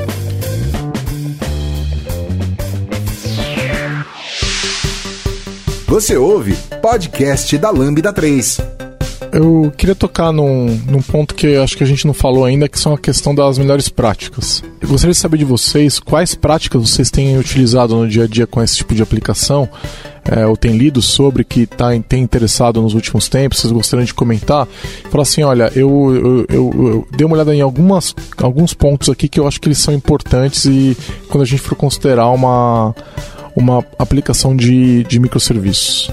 Olha, até seguindo a linha do que o Elemar está falando, sobre, antes de implementar microserviços, fazer algumas perguntas básicas sobre o estado da sua aplicação no momento, pensando em portabilidade, escalabilidade, para depois começar a distribuir. Para definir as práticas interessantes para você colocar na, implementar na aplicação para ter che chegar nesse resultado, eu penso muito na metodologia 12 Factor Apps. Na que real, que é o 12 Factor Apps? É uma metodologia da plataforma Heroku. E eles. É, eu, eu, acho que surgiu aí de uma lições aprendidas, de uma sessão de lições aprendidas, depois aí de alguns anos sustentando uma solução de serviços. Assim, eles elencaram os fatores que eles consideraram como fundamentais para o sucesso é, da solução. Mas esses 12 fatores são específicos para microserviços? Para serviços, Serviço de uma forma geral. geral. Então tá. vamos dizer assim: pensa que você tem um serviço que é, um, que é um monolito, mas que ele atende um determinado requisito de negócio e você precisa poder escalar horizontalmente, você precisa poder é, fazer o blue-green, você precisa que ele Fale, fale graciosamente. E fala bonito, Johnny. É, Graceful degradation. Caramba. Na verdade, quando você fala em programador poliglota, é isso? Você falou mais A questão da gerenciamento de configurações, cara, nesse ano que passou, assim, eu, eu entendi a importância de gerenciar configurações de ambiente de uma forma adequada. E assim, o quanto esse fator está relacionado com portabilidade. Todos esses, todos esses que você está citando são fatores que eles citam nesses 12 fatores? Sim, são, são alguns deles. Alguns desses fatores. É, então tá. assim, fala então, sobre... Seria, basicamente, a gente pode recomendar quem está ouvindo que tiver conhecer alguns desses padrões, procurar o teu Factor App e considerar eles para uma aplicação de microserviços. Sim, na verdade é por uma, aplica uma aplicação. Vamos dizer assim, se você pensa em DevOps, eu acho que essa metodologia ajuda a representar o que, o que você precisaria fazer para começar a implantar DevOps. E tem em português, né? Não tem em português não também. Não precisa ser poliglota. É, tem, tem em português. Assim, é, é um site com conteúdo gratuito, é, muito didático, muito simples, são, são fatores que você consegue é, se identificar muito facilmente. É um conteúdo curto e, assim, muito, muito relevante. Então, antes, às vezes, de, de sair refatorando a aplicação para ir para microserviços, primeiro refatora para ter certeza que a aplicação é portável e escalável. Daí, daí sim vai, vai dar os próximos passos. É, eu tenho, mas a gente já citou alguns outros padrões interessantes, né? Então é um banco de dados por serviço, né? E, é, e alguns outros. Eu, eu tenho um que eu acho que é muito importante que muita gente que não trabalha com microserviços costuma fazer, que é o versionamento da API. É, quando você está trabalhando no monolito, vamos pegar uma aplicação SPA, vai, que tem uma back-end de serviço e um front-end web, né? você evolui os dois juntos. Então você sabe quem é o cliente. A diferença é que na aplicação de microserviço você não sabe quem é o cliente. Você coloca um serviço para rodar e ele pode podem aparecer novos clientes para ele que você não previu. Então você não pode evoluir livremente aquele serviço. Porque você. E lembra que tem um outro princípio que é serviços evoluem independentemente um, um do outro, né? Você está lá com a versão 1, 1 do, daquele serviço rodando e você quer evoluir de forma que quebra a compatibilidade. Você não vai poder sair buscando as pessoas que fizeram o serviço que consomem aquele serviço. Não tem condição de fazer isso numa, numa, numa aplicação dessa. Então o que, que você vai fazer? Você vai lançar a versão 2 e vai manter o 1 no ar. E eles dois vão ter que continuar funcionando. E, e isso talvez seja difícil, porque de repente está demandando um dado que o pessoal que está consumindo a versão 1 não consegue te fornecer. Então o que, que você faz no banco de dados? Você não pode colocar, por exemplo, um campo requerido numa tabela, por exemplo. Né? Você vai ter que ter um default sensível para quando o pessoal que chamar V1 fizer um insert, por exemplo. Raven, né? É, enfim, mesmo assim, o, Tá você pode certo, eu colocar um campo nulável e mesmo assim você vai ter que ter um default sensível, né? Então, são pequenos desafios assim que você vai ter que ser capaz de, de resolver, mas o importante é, você tem que ter é, muito claras as regras para o que, que é V1, o que, que é V2, como é que você evolui, por, por que, que evolui, né? Então eu quebrei uma. Não quebrei a, a- o contrato de entrada e saída, mas quebrei o comportamento. Tem que iterar o serviço, não dá para manter a mesma versão também, né? O versionamento de APIs é a coisa incomum para o monolito e obrigatório, eu diria, para uma aplicação de microserviços. Existe é um, um- padrão Um, fundamental. Um dos, um dos 12 fatores fala é, pense versionamento a partir do momento zero. Né? É, uma, é um- uma das coisas Ah, que. é? Tá lá no tá, 12 Factor. Tá lá. E, e- uma coisa que é, que é. Agora, o que, que eu puxo forte, assim? é, minha recomendação ela vai ser um pouco mais alta. É, primeiro, siga o 12 Factor. É, Eu, concordo inteiramente com isso. Mas antes de mais nada, cara, para de falar em é, escalabilidade e comece a falar em elasticidade. É, talvez seja o que foge um pouco do 12 Factor. Precise de elasticidade e esse é o primeiro ponto. Pense em elasticidade no momento zero. Então existem padrões bem definidos para pensar em elasticidade.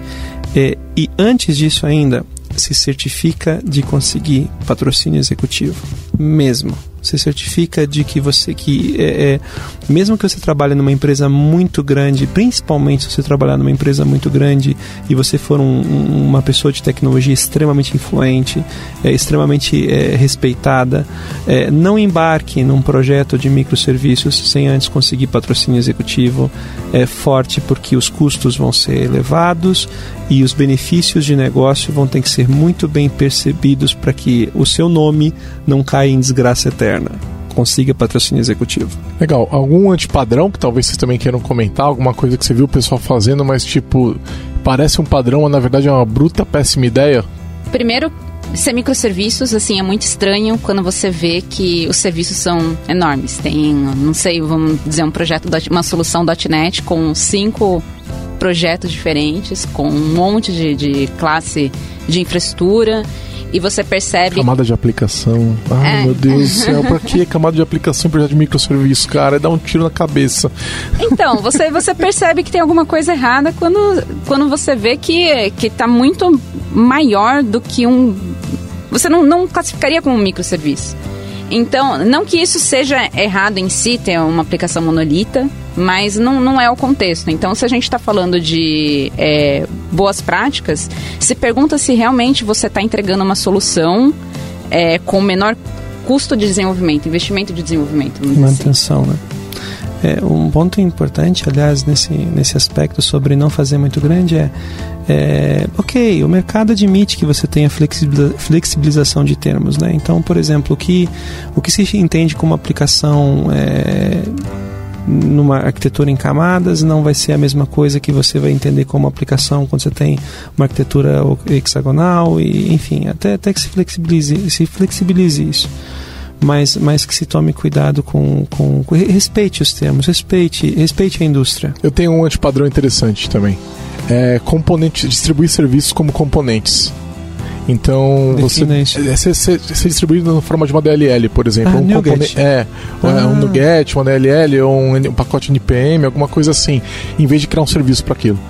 E aí, quando você atualiza a versão, ninguém atualiza, porque eles estão usando a versão anterior, né? E aí você não consegue mais evoluir o serviço porque ele está distribuído numa forma de um componente qualquer. É, filho, ou você faz componente ou você faz microserviço. É. Não, eu acho que até tem, até tem é, cenários para componentes. Acho que existem. Não, para componentes. É, existem. Mas não, chame, não os chame de microserviços. Isso. Então, Eles você vai são... ter uma, numa, aplica, numa arquitetura de microserviços, você pode criar componentes, né?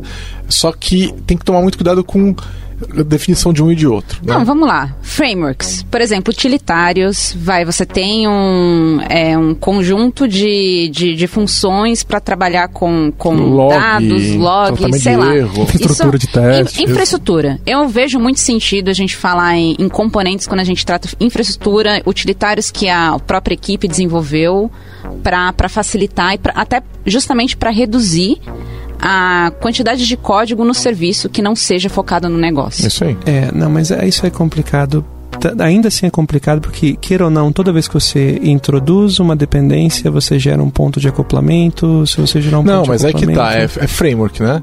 Você tem. É, você deve ser capaz de viver sem ele e evoluir, evoluir se você precisar. É, mas então, é... É, o problema é quando isso vem como uma imposição. Tá. Né? Eu acho que isso trai, faz sentido, mas tem que saber o custo.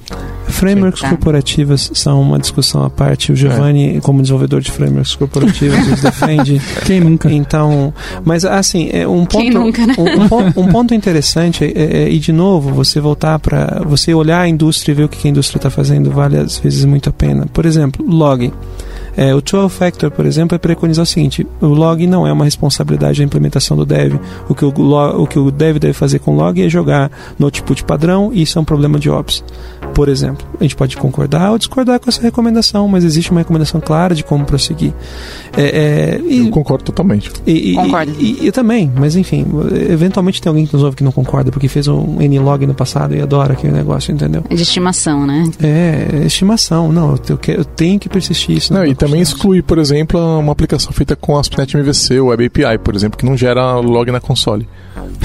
é, enfim. Gente, então, mas, é, mas é, é, vai, vai ser excludente, né? Inevi inevitavelmente, ou então muito difícil de evitar, que um serviço seja desenvolvido sem ter algum código de infraestrutura. E esse código de infraestrutura tende a se repetir. Sim.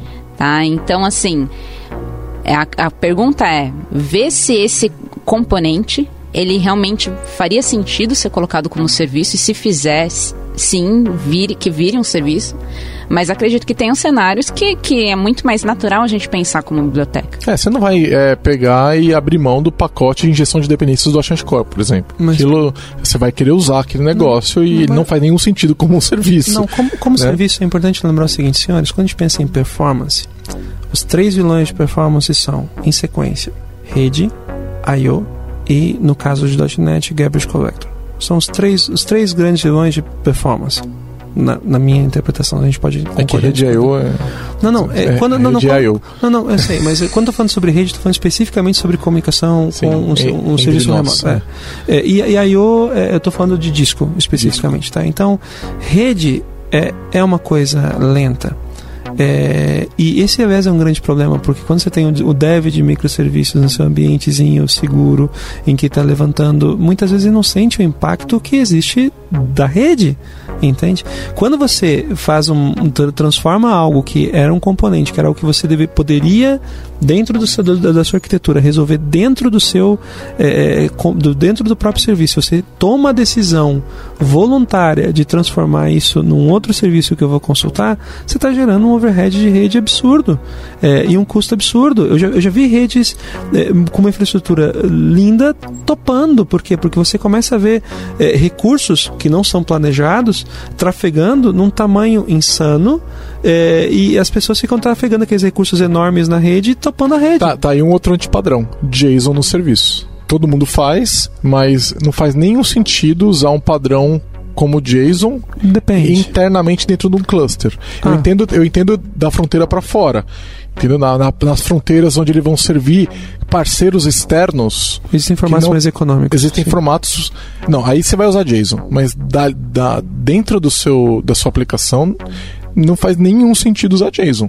Né? O, e ele paga, passa em dois problemas que você citou, que é rede e garbage collection, porque manipulação de string com JSON é absurda, né? O, ele, vai, ele vai lotar o GC. É uma das frentes onde o time do .NET Core está querendo eh, otimizar e agora o tal do Expand-T lá deve evoluir nessa frente. Aliás, é importante, tá? É, para as crianças que trabalham com .NET, é, o garbage collector do .NET, é, a infraestrutura e o design dele faz uma separação entre objetos grandes e objetos pequenos. É, putz, não é Objetos grandes são, por definição, objetos de aproximadamente 84K ou mais. E aí, é, qual é a diferença? Objetos de 84K ou mais não são coletados é, a pelo... em casos muito extremos, não, né? Eles, até o framework 4.7 alguma coisa, você não tinha dentro do GC como chamar, ele não tomava a decisão de chamar, é, de fazer coleta desses objetos pelo custo disso. E aí, hoje existe a opção programática de você chamar, ok, GC, faça coleta disso agora. Da Large Object Heap. E isso, vamos fazer, vamos fazer isso agora. Então, você tem como fazer isso agora, mas você não tinha como fazer antes. Aí toda vez que eu vou para as minhas consultorias, as pessoas dizem, poxa, Lemar, mas como ter um objeto de 84K? Porque o objeto, uma classe, é difícil ter uma classe de 84K porque ela faz referência para outras outras classes, né? Então, em que cenário, meu amigo Lemar, eu consigo ter objetos de 84K? A resposta: 2. O array é, mas mesmo assim, arrays de 84K vem, são, são raros. O que, que você tem que frequentemente ultrapassa 84K? Strings strings.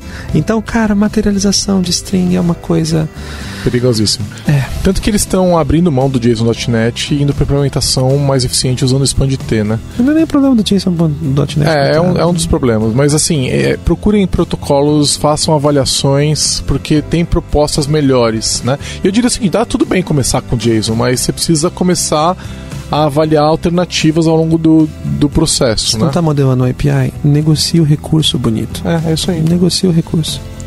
Gente, mas só para é, reforçar essa questão da de como o que fazer com bibliotecas, o que fazer com componentes, quando que, que vale a pena e qual que é o custo.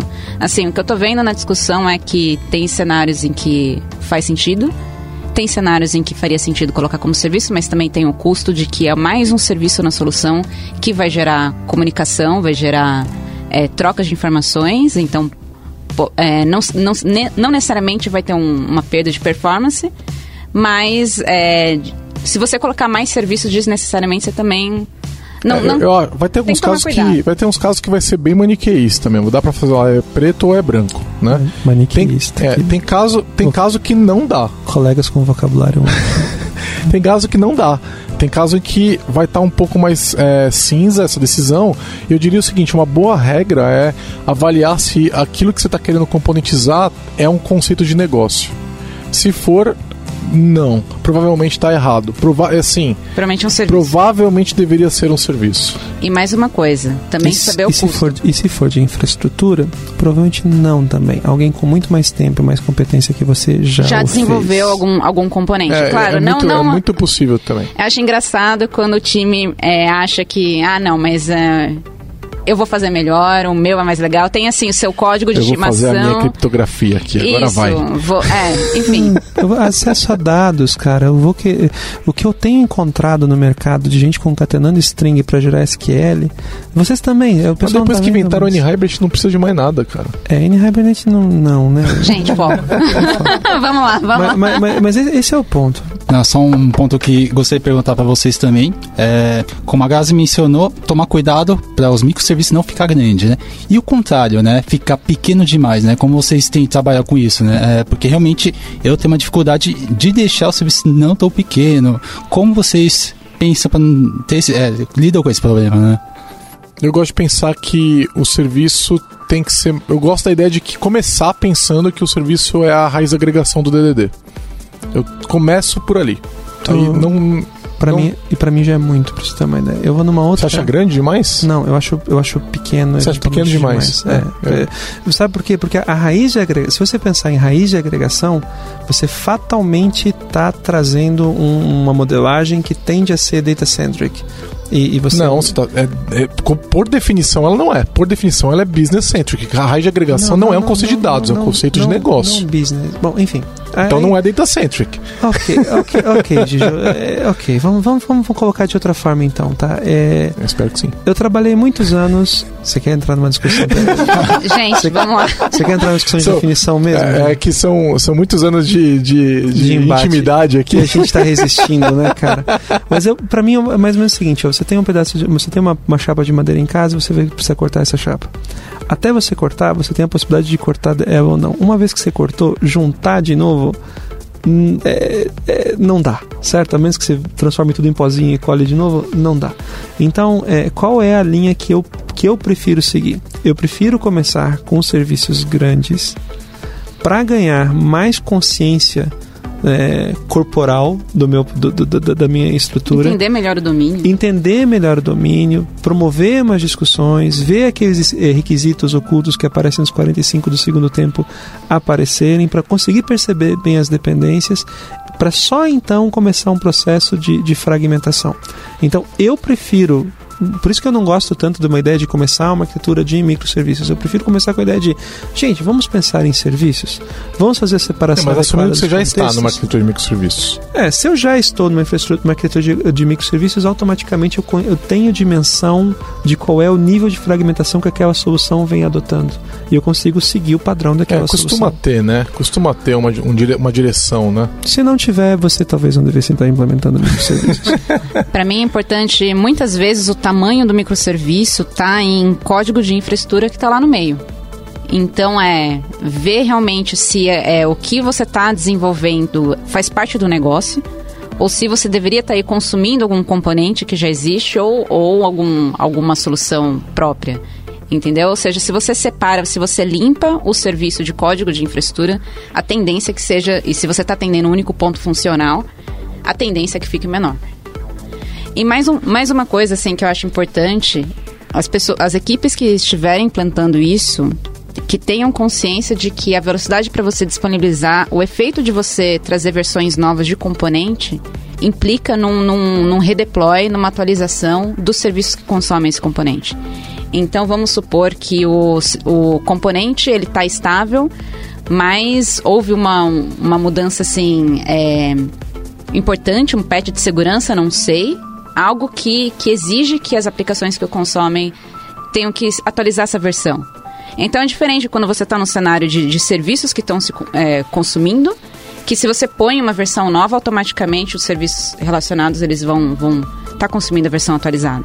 Quando você fala em componente, você vai precisar atualizar os serviços que consomem esse componente e disponibilizar de novo. Exatamente. Então não estou dizendo que seja errado, assim, se você toma essa decisão, se você sabe o que você está fazendo, tudo bem, contanto que você é, reconheça que uma versão nova implica em redeploy do serviço que consome. eu, tenho, eu tenho outro problema que é você, você traz uma demanda de gerência de configuração. Né? E, e aí eu volto para o que eu considero como sendo um aspecto central para você optar por microserviços, que é a redução do acoplamento. Né? Então, é, esse, esse é o ponto. Eu sou, eu tendo num modelo de microserviços a tolerar a duplicação. Olha que insano. Eu tendo a tolerar a duplicação de lógica em favor de reduzir o acoplamento de deploy. É, eu tendo a. Não estou dizendo, não estou dizendo que em todos os cenários ou, que eu sempre vou fazer duplicação. Não é isso. Mas é, eu entendo que, é, principalmente para componentes mais sensíveis para o negócio, muitas vezes é preferível você ter duplicação de lógica e código é, em função de aliviar, aliviar a demanda de deploy. Porque tem um aspecto importante que, inclusive, o 12 Factor traz para nós de novo, né? É, um time pode manter diversos microserviços. Entretanto, um microserviço deve ser mantido por um único time. Esse conceito falado dessa forma, ele tra traz alguns desdobramentos. Por exemplo, quando você tem dentro de casa é, alguém desenvolvendo um componente e que você está utilizando esse componente na sua aplicação e esse componente é específico do cenário da sua, da sua organização, automaticamente você está colocando um segundo time no desenvolvimento daquele microserviço de forma indireta também. Então depende muito do quanto infraestrutura, do quanto independente, do quanto. É, por isso que eu tenho uma certa. Uma, eu tendo a resistir a- a- assim, até propaganda daquele refrigerante antigo, né? Aguente a, a vontade ou a sede até não poder mais. Daí, Escreva pra gente podcast@lambda3.com.br. Tá, vamos. Acho que tem um assunto que a gente precisa abordar, então vamos caminhar para fechar e abordar esse cara que a gente não falou até agora. Né? Muita gente que está ouvindo deve estar pensando assim: como eu rodo? O que, que vocês recomendam para rodar esses microserviços? Então.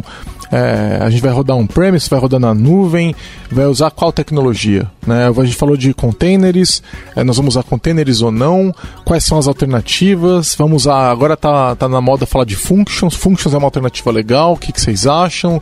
Ou alguma plataforma como algum PaaS, ou vamos rodar VM? É, O que, que é o estado da arte hoje para rodar uma arquitetura de microserviços, na visão de vocês? E quais são as alternativas interessantes para a gente discutir essas coisas? tem um ponto aqui que é importante.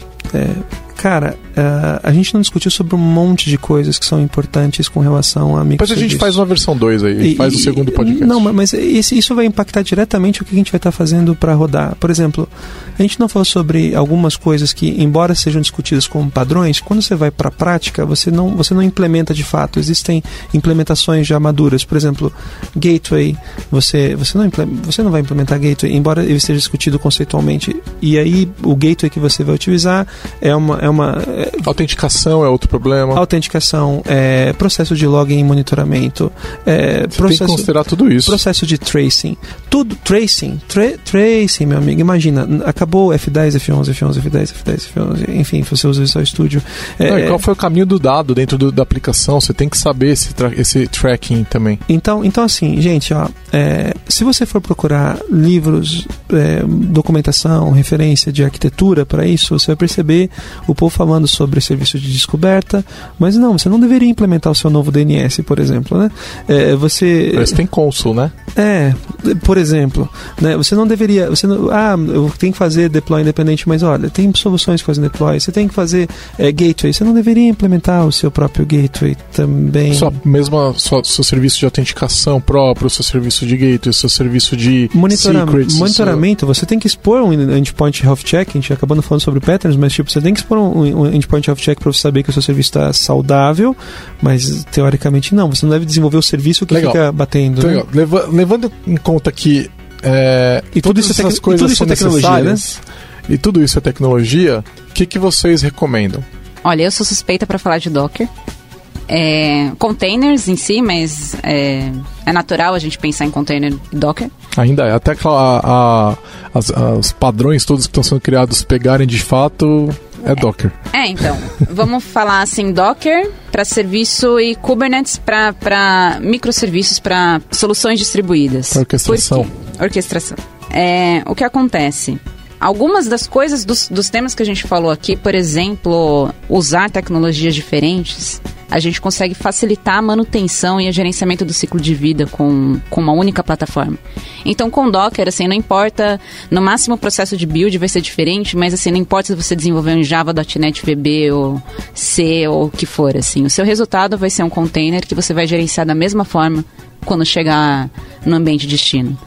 É, então... E vai poder rodar em um monte de infraestrutura, inclusive em functions hoje. Cê, é, você pode rodar na cloud, você pode rodar on-premises. é, Então, a, a portabilidade e é, a, a facilidade no gerenciamento, considerando a complexidade do cenário, assim, vai ser muito maior se você tiver uma única plataforma, independente do tipo de tecnologia que você trabalha. É, eu, eu já falei isso aqui nesse podcast antes, né? Eu- Se eu fosse um provedor de nuvem, Docker ia me dar pesadelos, porque ele é a verdadeira ausência de lock-in, né?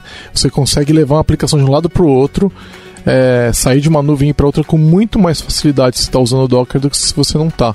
O que faz com que elas com- fa- estejam competindo muito mais agressivamente quando a gente fala de Docker.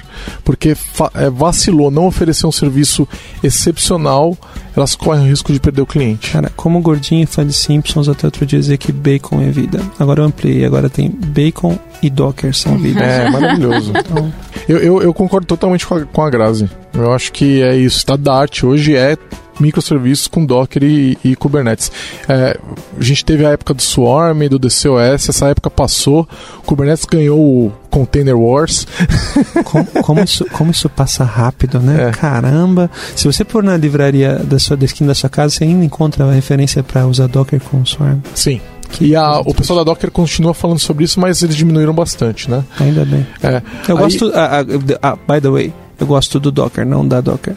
É, e ó, tem um podcast aqui da Lambda 3 só sobre Kubernetes, para quem quiser ouvir. Então, é, eu só queria então que você. é, al- alguém discorda que Kubernetes seja o melhor ambiente hoje, só pra gente, assim, sem a gente conhecer o cenário de quem tá ouvindo a fundo e tiver que escolher um, acho que é, doc, é, é É a Kubernetes. primeira né? coisa que eu vou recomendar. Sim. então, É, assim, eu vou você conhecer o cenário a fundo. Eu, eu acho que sim, é, com um ponto de. Depende do cenário de novo. Eventualmente o seu. Lógico. É, dependendo de a empresa tem um contrato, vai querer É, buscar uma, a solução da sua nuvem mais amiga. Não, eu, eu vou citar um cara, então, que eu, eu acho que eu tenho visto ser, ser citado, mas é por quem fabrica, né? Então, é, mas eu vou, eu vou citar porque é um, é um caso interessante de, de Fabrica. botar. É.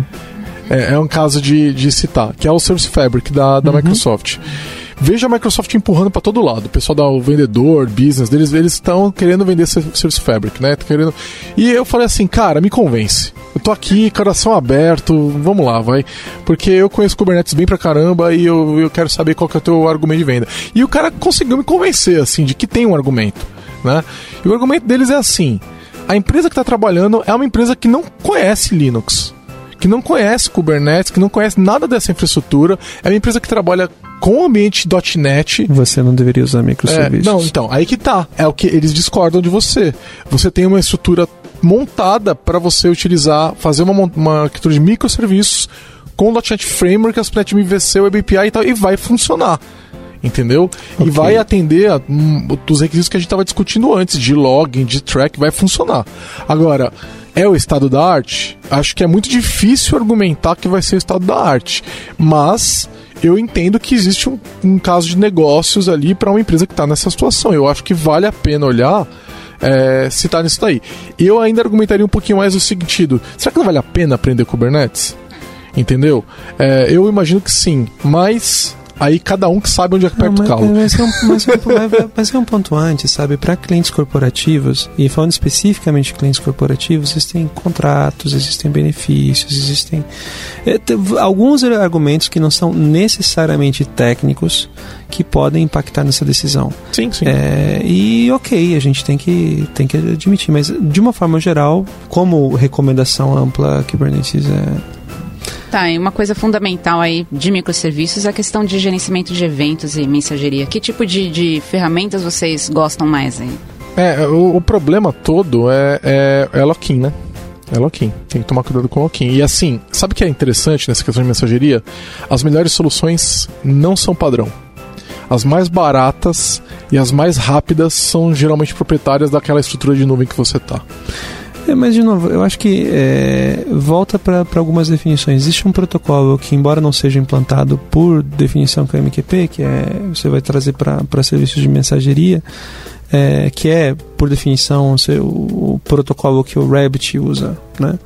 E que a Microsoft também adota. É, então, o que, que acontece? Embora você tenha um lock-in dentro da solução da Microsoft, por exemplo, é, se você for fiel em observar MQP, esse ele é aliviado. É, mas você tá falando de fila, né? É. E aí é uma, é uma entrada e uma saída, né? Hum, não, você está generalizando demais, Didio. Dá pra eu, por exemplo. É, Você não um- vai querer implementar vou- isso no SQL Server Não, não, tô dizendo o seguinte: eu joguei, um- por eu joguei um item na, na, na fila. Tá. eu posso ter- broker. é. Eu posso ter três, quatro serviços ouvindo o mesmo item, a mesma fila? Se você tem no MQP você bota em cima de um broker, você distribui em várias queues para poder fazer. Por isso que eu disse. Não, não, a mesma fila. Não, mas Tem vários subscribers na mesma fila e eles vão ouvir o mesmo evento. Daí, nesse contexto, você pode, como eu tô falando, especificamente não gosto dessa modelagem. Aliás, esse é um outro ponto, tá? Modelagem de serviços de mensageria é tão importante para microserviços que eventualmente valesse também um podcast. Ah, eu acho que vale. Acho que a gente pode um, depois um fazer um podcast sobre isso. específico para isso. Mas, mas, cara, de forma geral, se você vai procurar a MQP e as recomendações em cima de MQP, é, é, você vai conseguir entender que, poxa, eventualmente você vai modelar essa demanda de vários consumidores, como você mandando a mensagem para cima do broker e você fazer esse broker distribuir é, para várias queues separadas. É, então, mas... mas... aí não atende o requisito, entendeu? É, é isso que eu tô te falando. Que requisito é, o requisito é de você ter vários subscribers para um mesmo evento. Por que, que você está transformando isso em requisito, Didio? Mas então, enfim, não eu, eu acho assim, num sistema distribuído desse, isso é necessário. Tá? Então, por exemplo, eu não quero.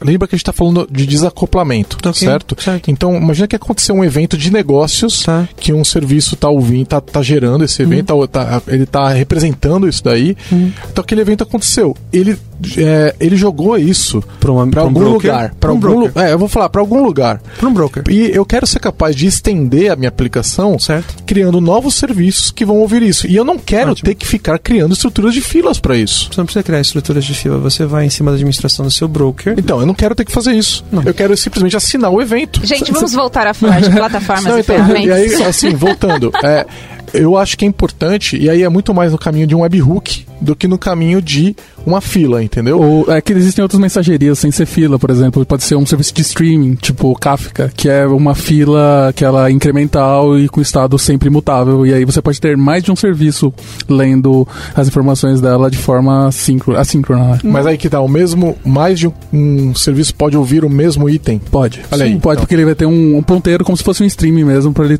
de acordo com o tempo, para ler o que tá, os eventos que aconteceram. Então, Mas... exatamente. Então, é, é isso que eu tô te falando. É, é difícil a gente achar. Esses caras geralmente não são os serviços é, padrão que a gente encontra, né? Então você vai ter que. Você pode implementar esse cara aí. Não, né? Mas o Kafka é amplamente aceito, é amplamente. Isso, isso, exato. É, então. é, quase um, é quase uma sumidade em mundo de microserviços Sim. com dados escalados. Isso, então. Né? E, e, aí o, o, ponto é. E com zero lock-in, quer dizer, total lock-in com Kafka, né? Mas, é, então. É, é. Mas, mas aí, por exemplo, o Azure tem o Event Hubs que ele implementa a interface do Kafka. Você pode, se uma aplicação consome Kafka, consegue, consegue consumir Azure sem você e perceber. Né? Mas, de novo, por MQP, o legal do MQP é, que, é que especificamente a MQP é gestão de configuração. Você pode fazer com que no próprio deploy do, do seu microserviço exista em cima do teu protocolo o registro em cima do, do, do, do broker no, no, no, no, por MQP. Ou seja, você não precisa ter administração manual de ah, fazer criação de uma fila, como você fez uh, aparecer aqui. Quer dizer, não como você fez parecer, mas como eu acabei entendendo do que você tentou explicar para mim. Ah, você nunca me entende, Alemão. Nunca. Eu vou te falar que é, que é complicado viu? São muitos anos essa relação e é sempre estou acostumado já. Bom, eu acho que é, fechamos, né? É, não falamos tudo que a gente queria falar. A gente deixou só metade da pauta para a próxima. Mas eu acho que a gente conseguiu abordar os pontos mais importantes. Queria só para a gente fechar que vocês dessem recomendações é, de onde as pessoas podem saber mais. Então, que recursos vocês recomendam para quem quer saber mais sobre é, microserviços e as tecnologias relacionadas que a gente citou. Ah, eu recomendo muito começar com um artigo do Martin Fowler que é Monolith First, né? Exatamente, monolito primeiro. Que a ideia é que você separar, é, quebrar as coisas é mais fácil do que juntar. Então acho que é um bom lugar para você começar para não cair no erro que a gente falou várias vezes de você escolher implementar microserviços sem precisar. Tá, eu digo de novo do 12 Factor Apps é, pelo site mesmo vocês já vão ter todas as informações que precisam. De sugestão, basicamente, antes de partir para microserviço, é ver se você está preparado para ter microserviço. Né? Tem muitas coisas que a gente não falou, mas, por exemplo, a gente tem que checar se você tem um sistema de monitoração apropriado para fazer o troubleshooting. Né? É, tem um, um, item que a gente não falou da sustentação, é muito mais difícil. A gente tem um problema, né? É, se você não faz o microserviço de, da forma correta, a sustentação é difícil. Né? Então, ver os pré-requisitos, né? se tem um sistema é, de log, se tem um sistema de monitoramento e simplesmente o, o, o cliente está comprado com essa abordagem. Né? Acho que são as etapas que eu recomendo. É, fazendo um alto jabá, é, no ano passado eu escrevi algumas coisas sobre microserviços durante. Foi, foi foco de escrita no blog por quase um semestre. Então, meu blog tem algumas coisas sobre microserviços, mas olha, tem um bocado de conteúdo na internet e, e referências, é, como por exemplo para essa apresentação da Microsoft lá de 2002. Eu, eu ainda defendo que essa tem, depois eu posso botar o link para o show notes, mas essa apresentação da Microsoft lá em 2002 sobre o que chamaram de feudos e emissários continua sendo para mim a melhor representação conceitual de microserviços muito antes de se falar sobre microserviços. No mais, vai no YouTube, meu amigo, e tem uma todos os grandes eventos, é, KickCon, NDC, todos os principais eventos do mundo têm cases de engenheiros aplicando, com, compartilhando cenários de aplicação deles, seja Netflix, seja Spotify, seja Amazon, seja a própria Microsoft.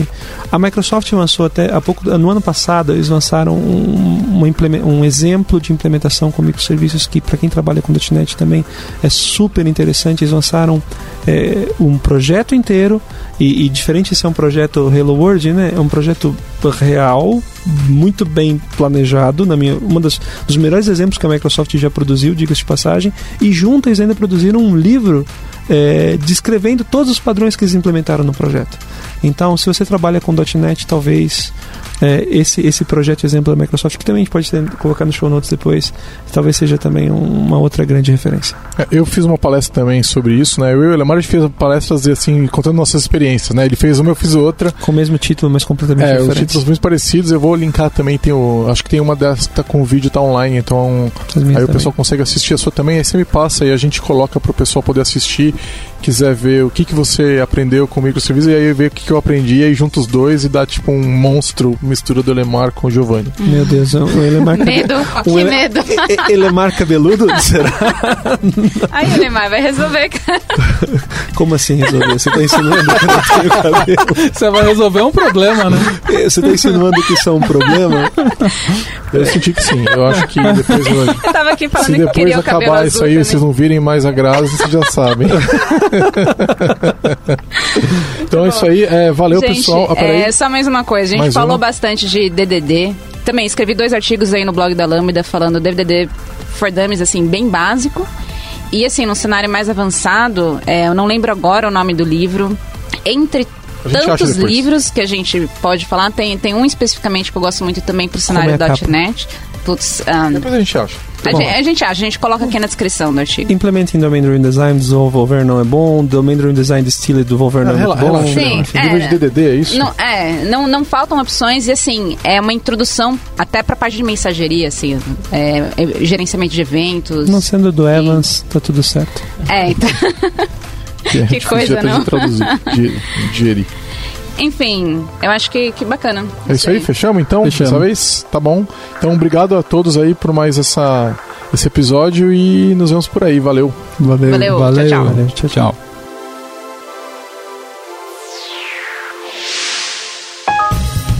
Você ouviu mais um episódio do podcast da Lambda 3. Indique para seus amigos esse podcast. Temos também um feed só com assuntos diversos e outro que mistura assuntos diversos e tecnologia. Toda sexta-feira, sempre com o pessoal animado da Lambda 3. Se você tem um podcast e quer gravar num estúdio legal, nosso espaço está aberto para você. É um estúdio isolado acusticamente, com uma mesa de gravação e microfones profissionais para até cinco pessoas. Tudo de graça. A ideia é estimular o podcast no Brasil. Pode ser sobre qualquer assunto. Fale com a gente pelo e-mail podcast@lambda3.com.br.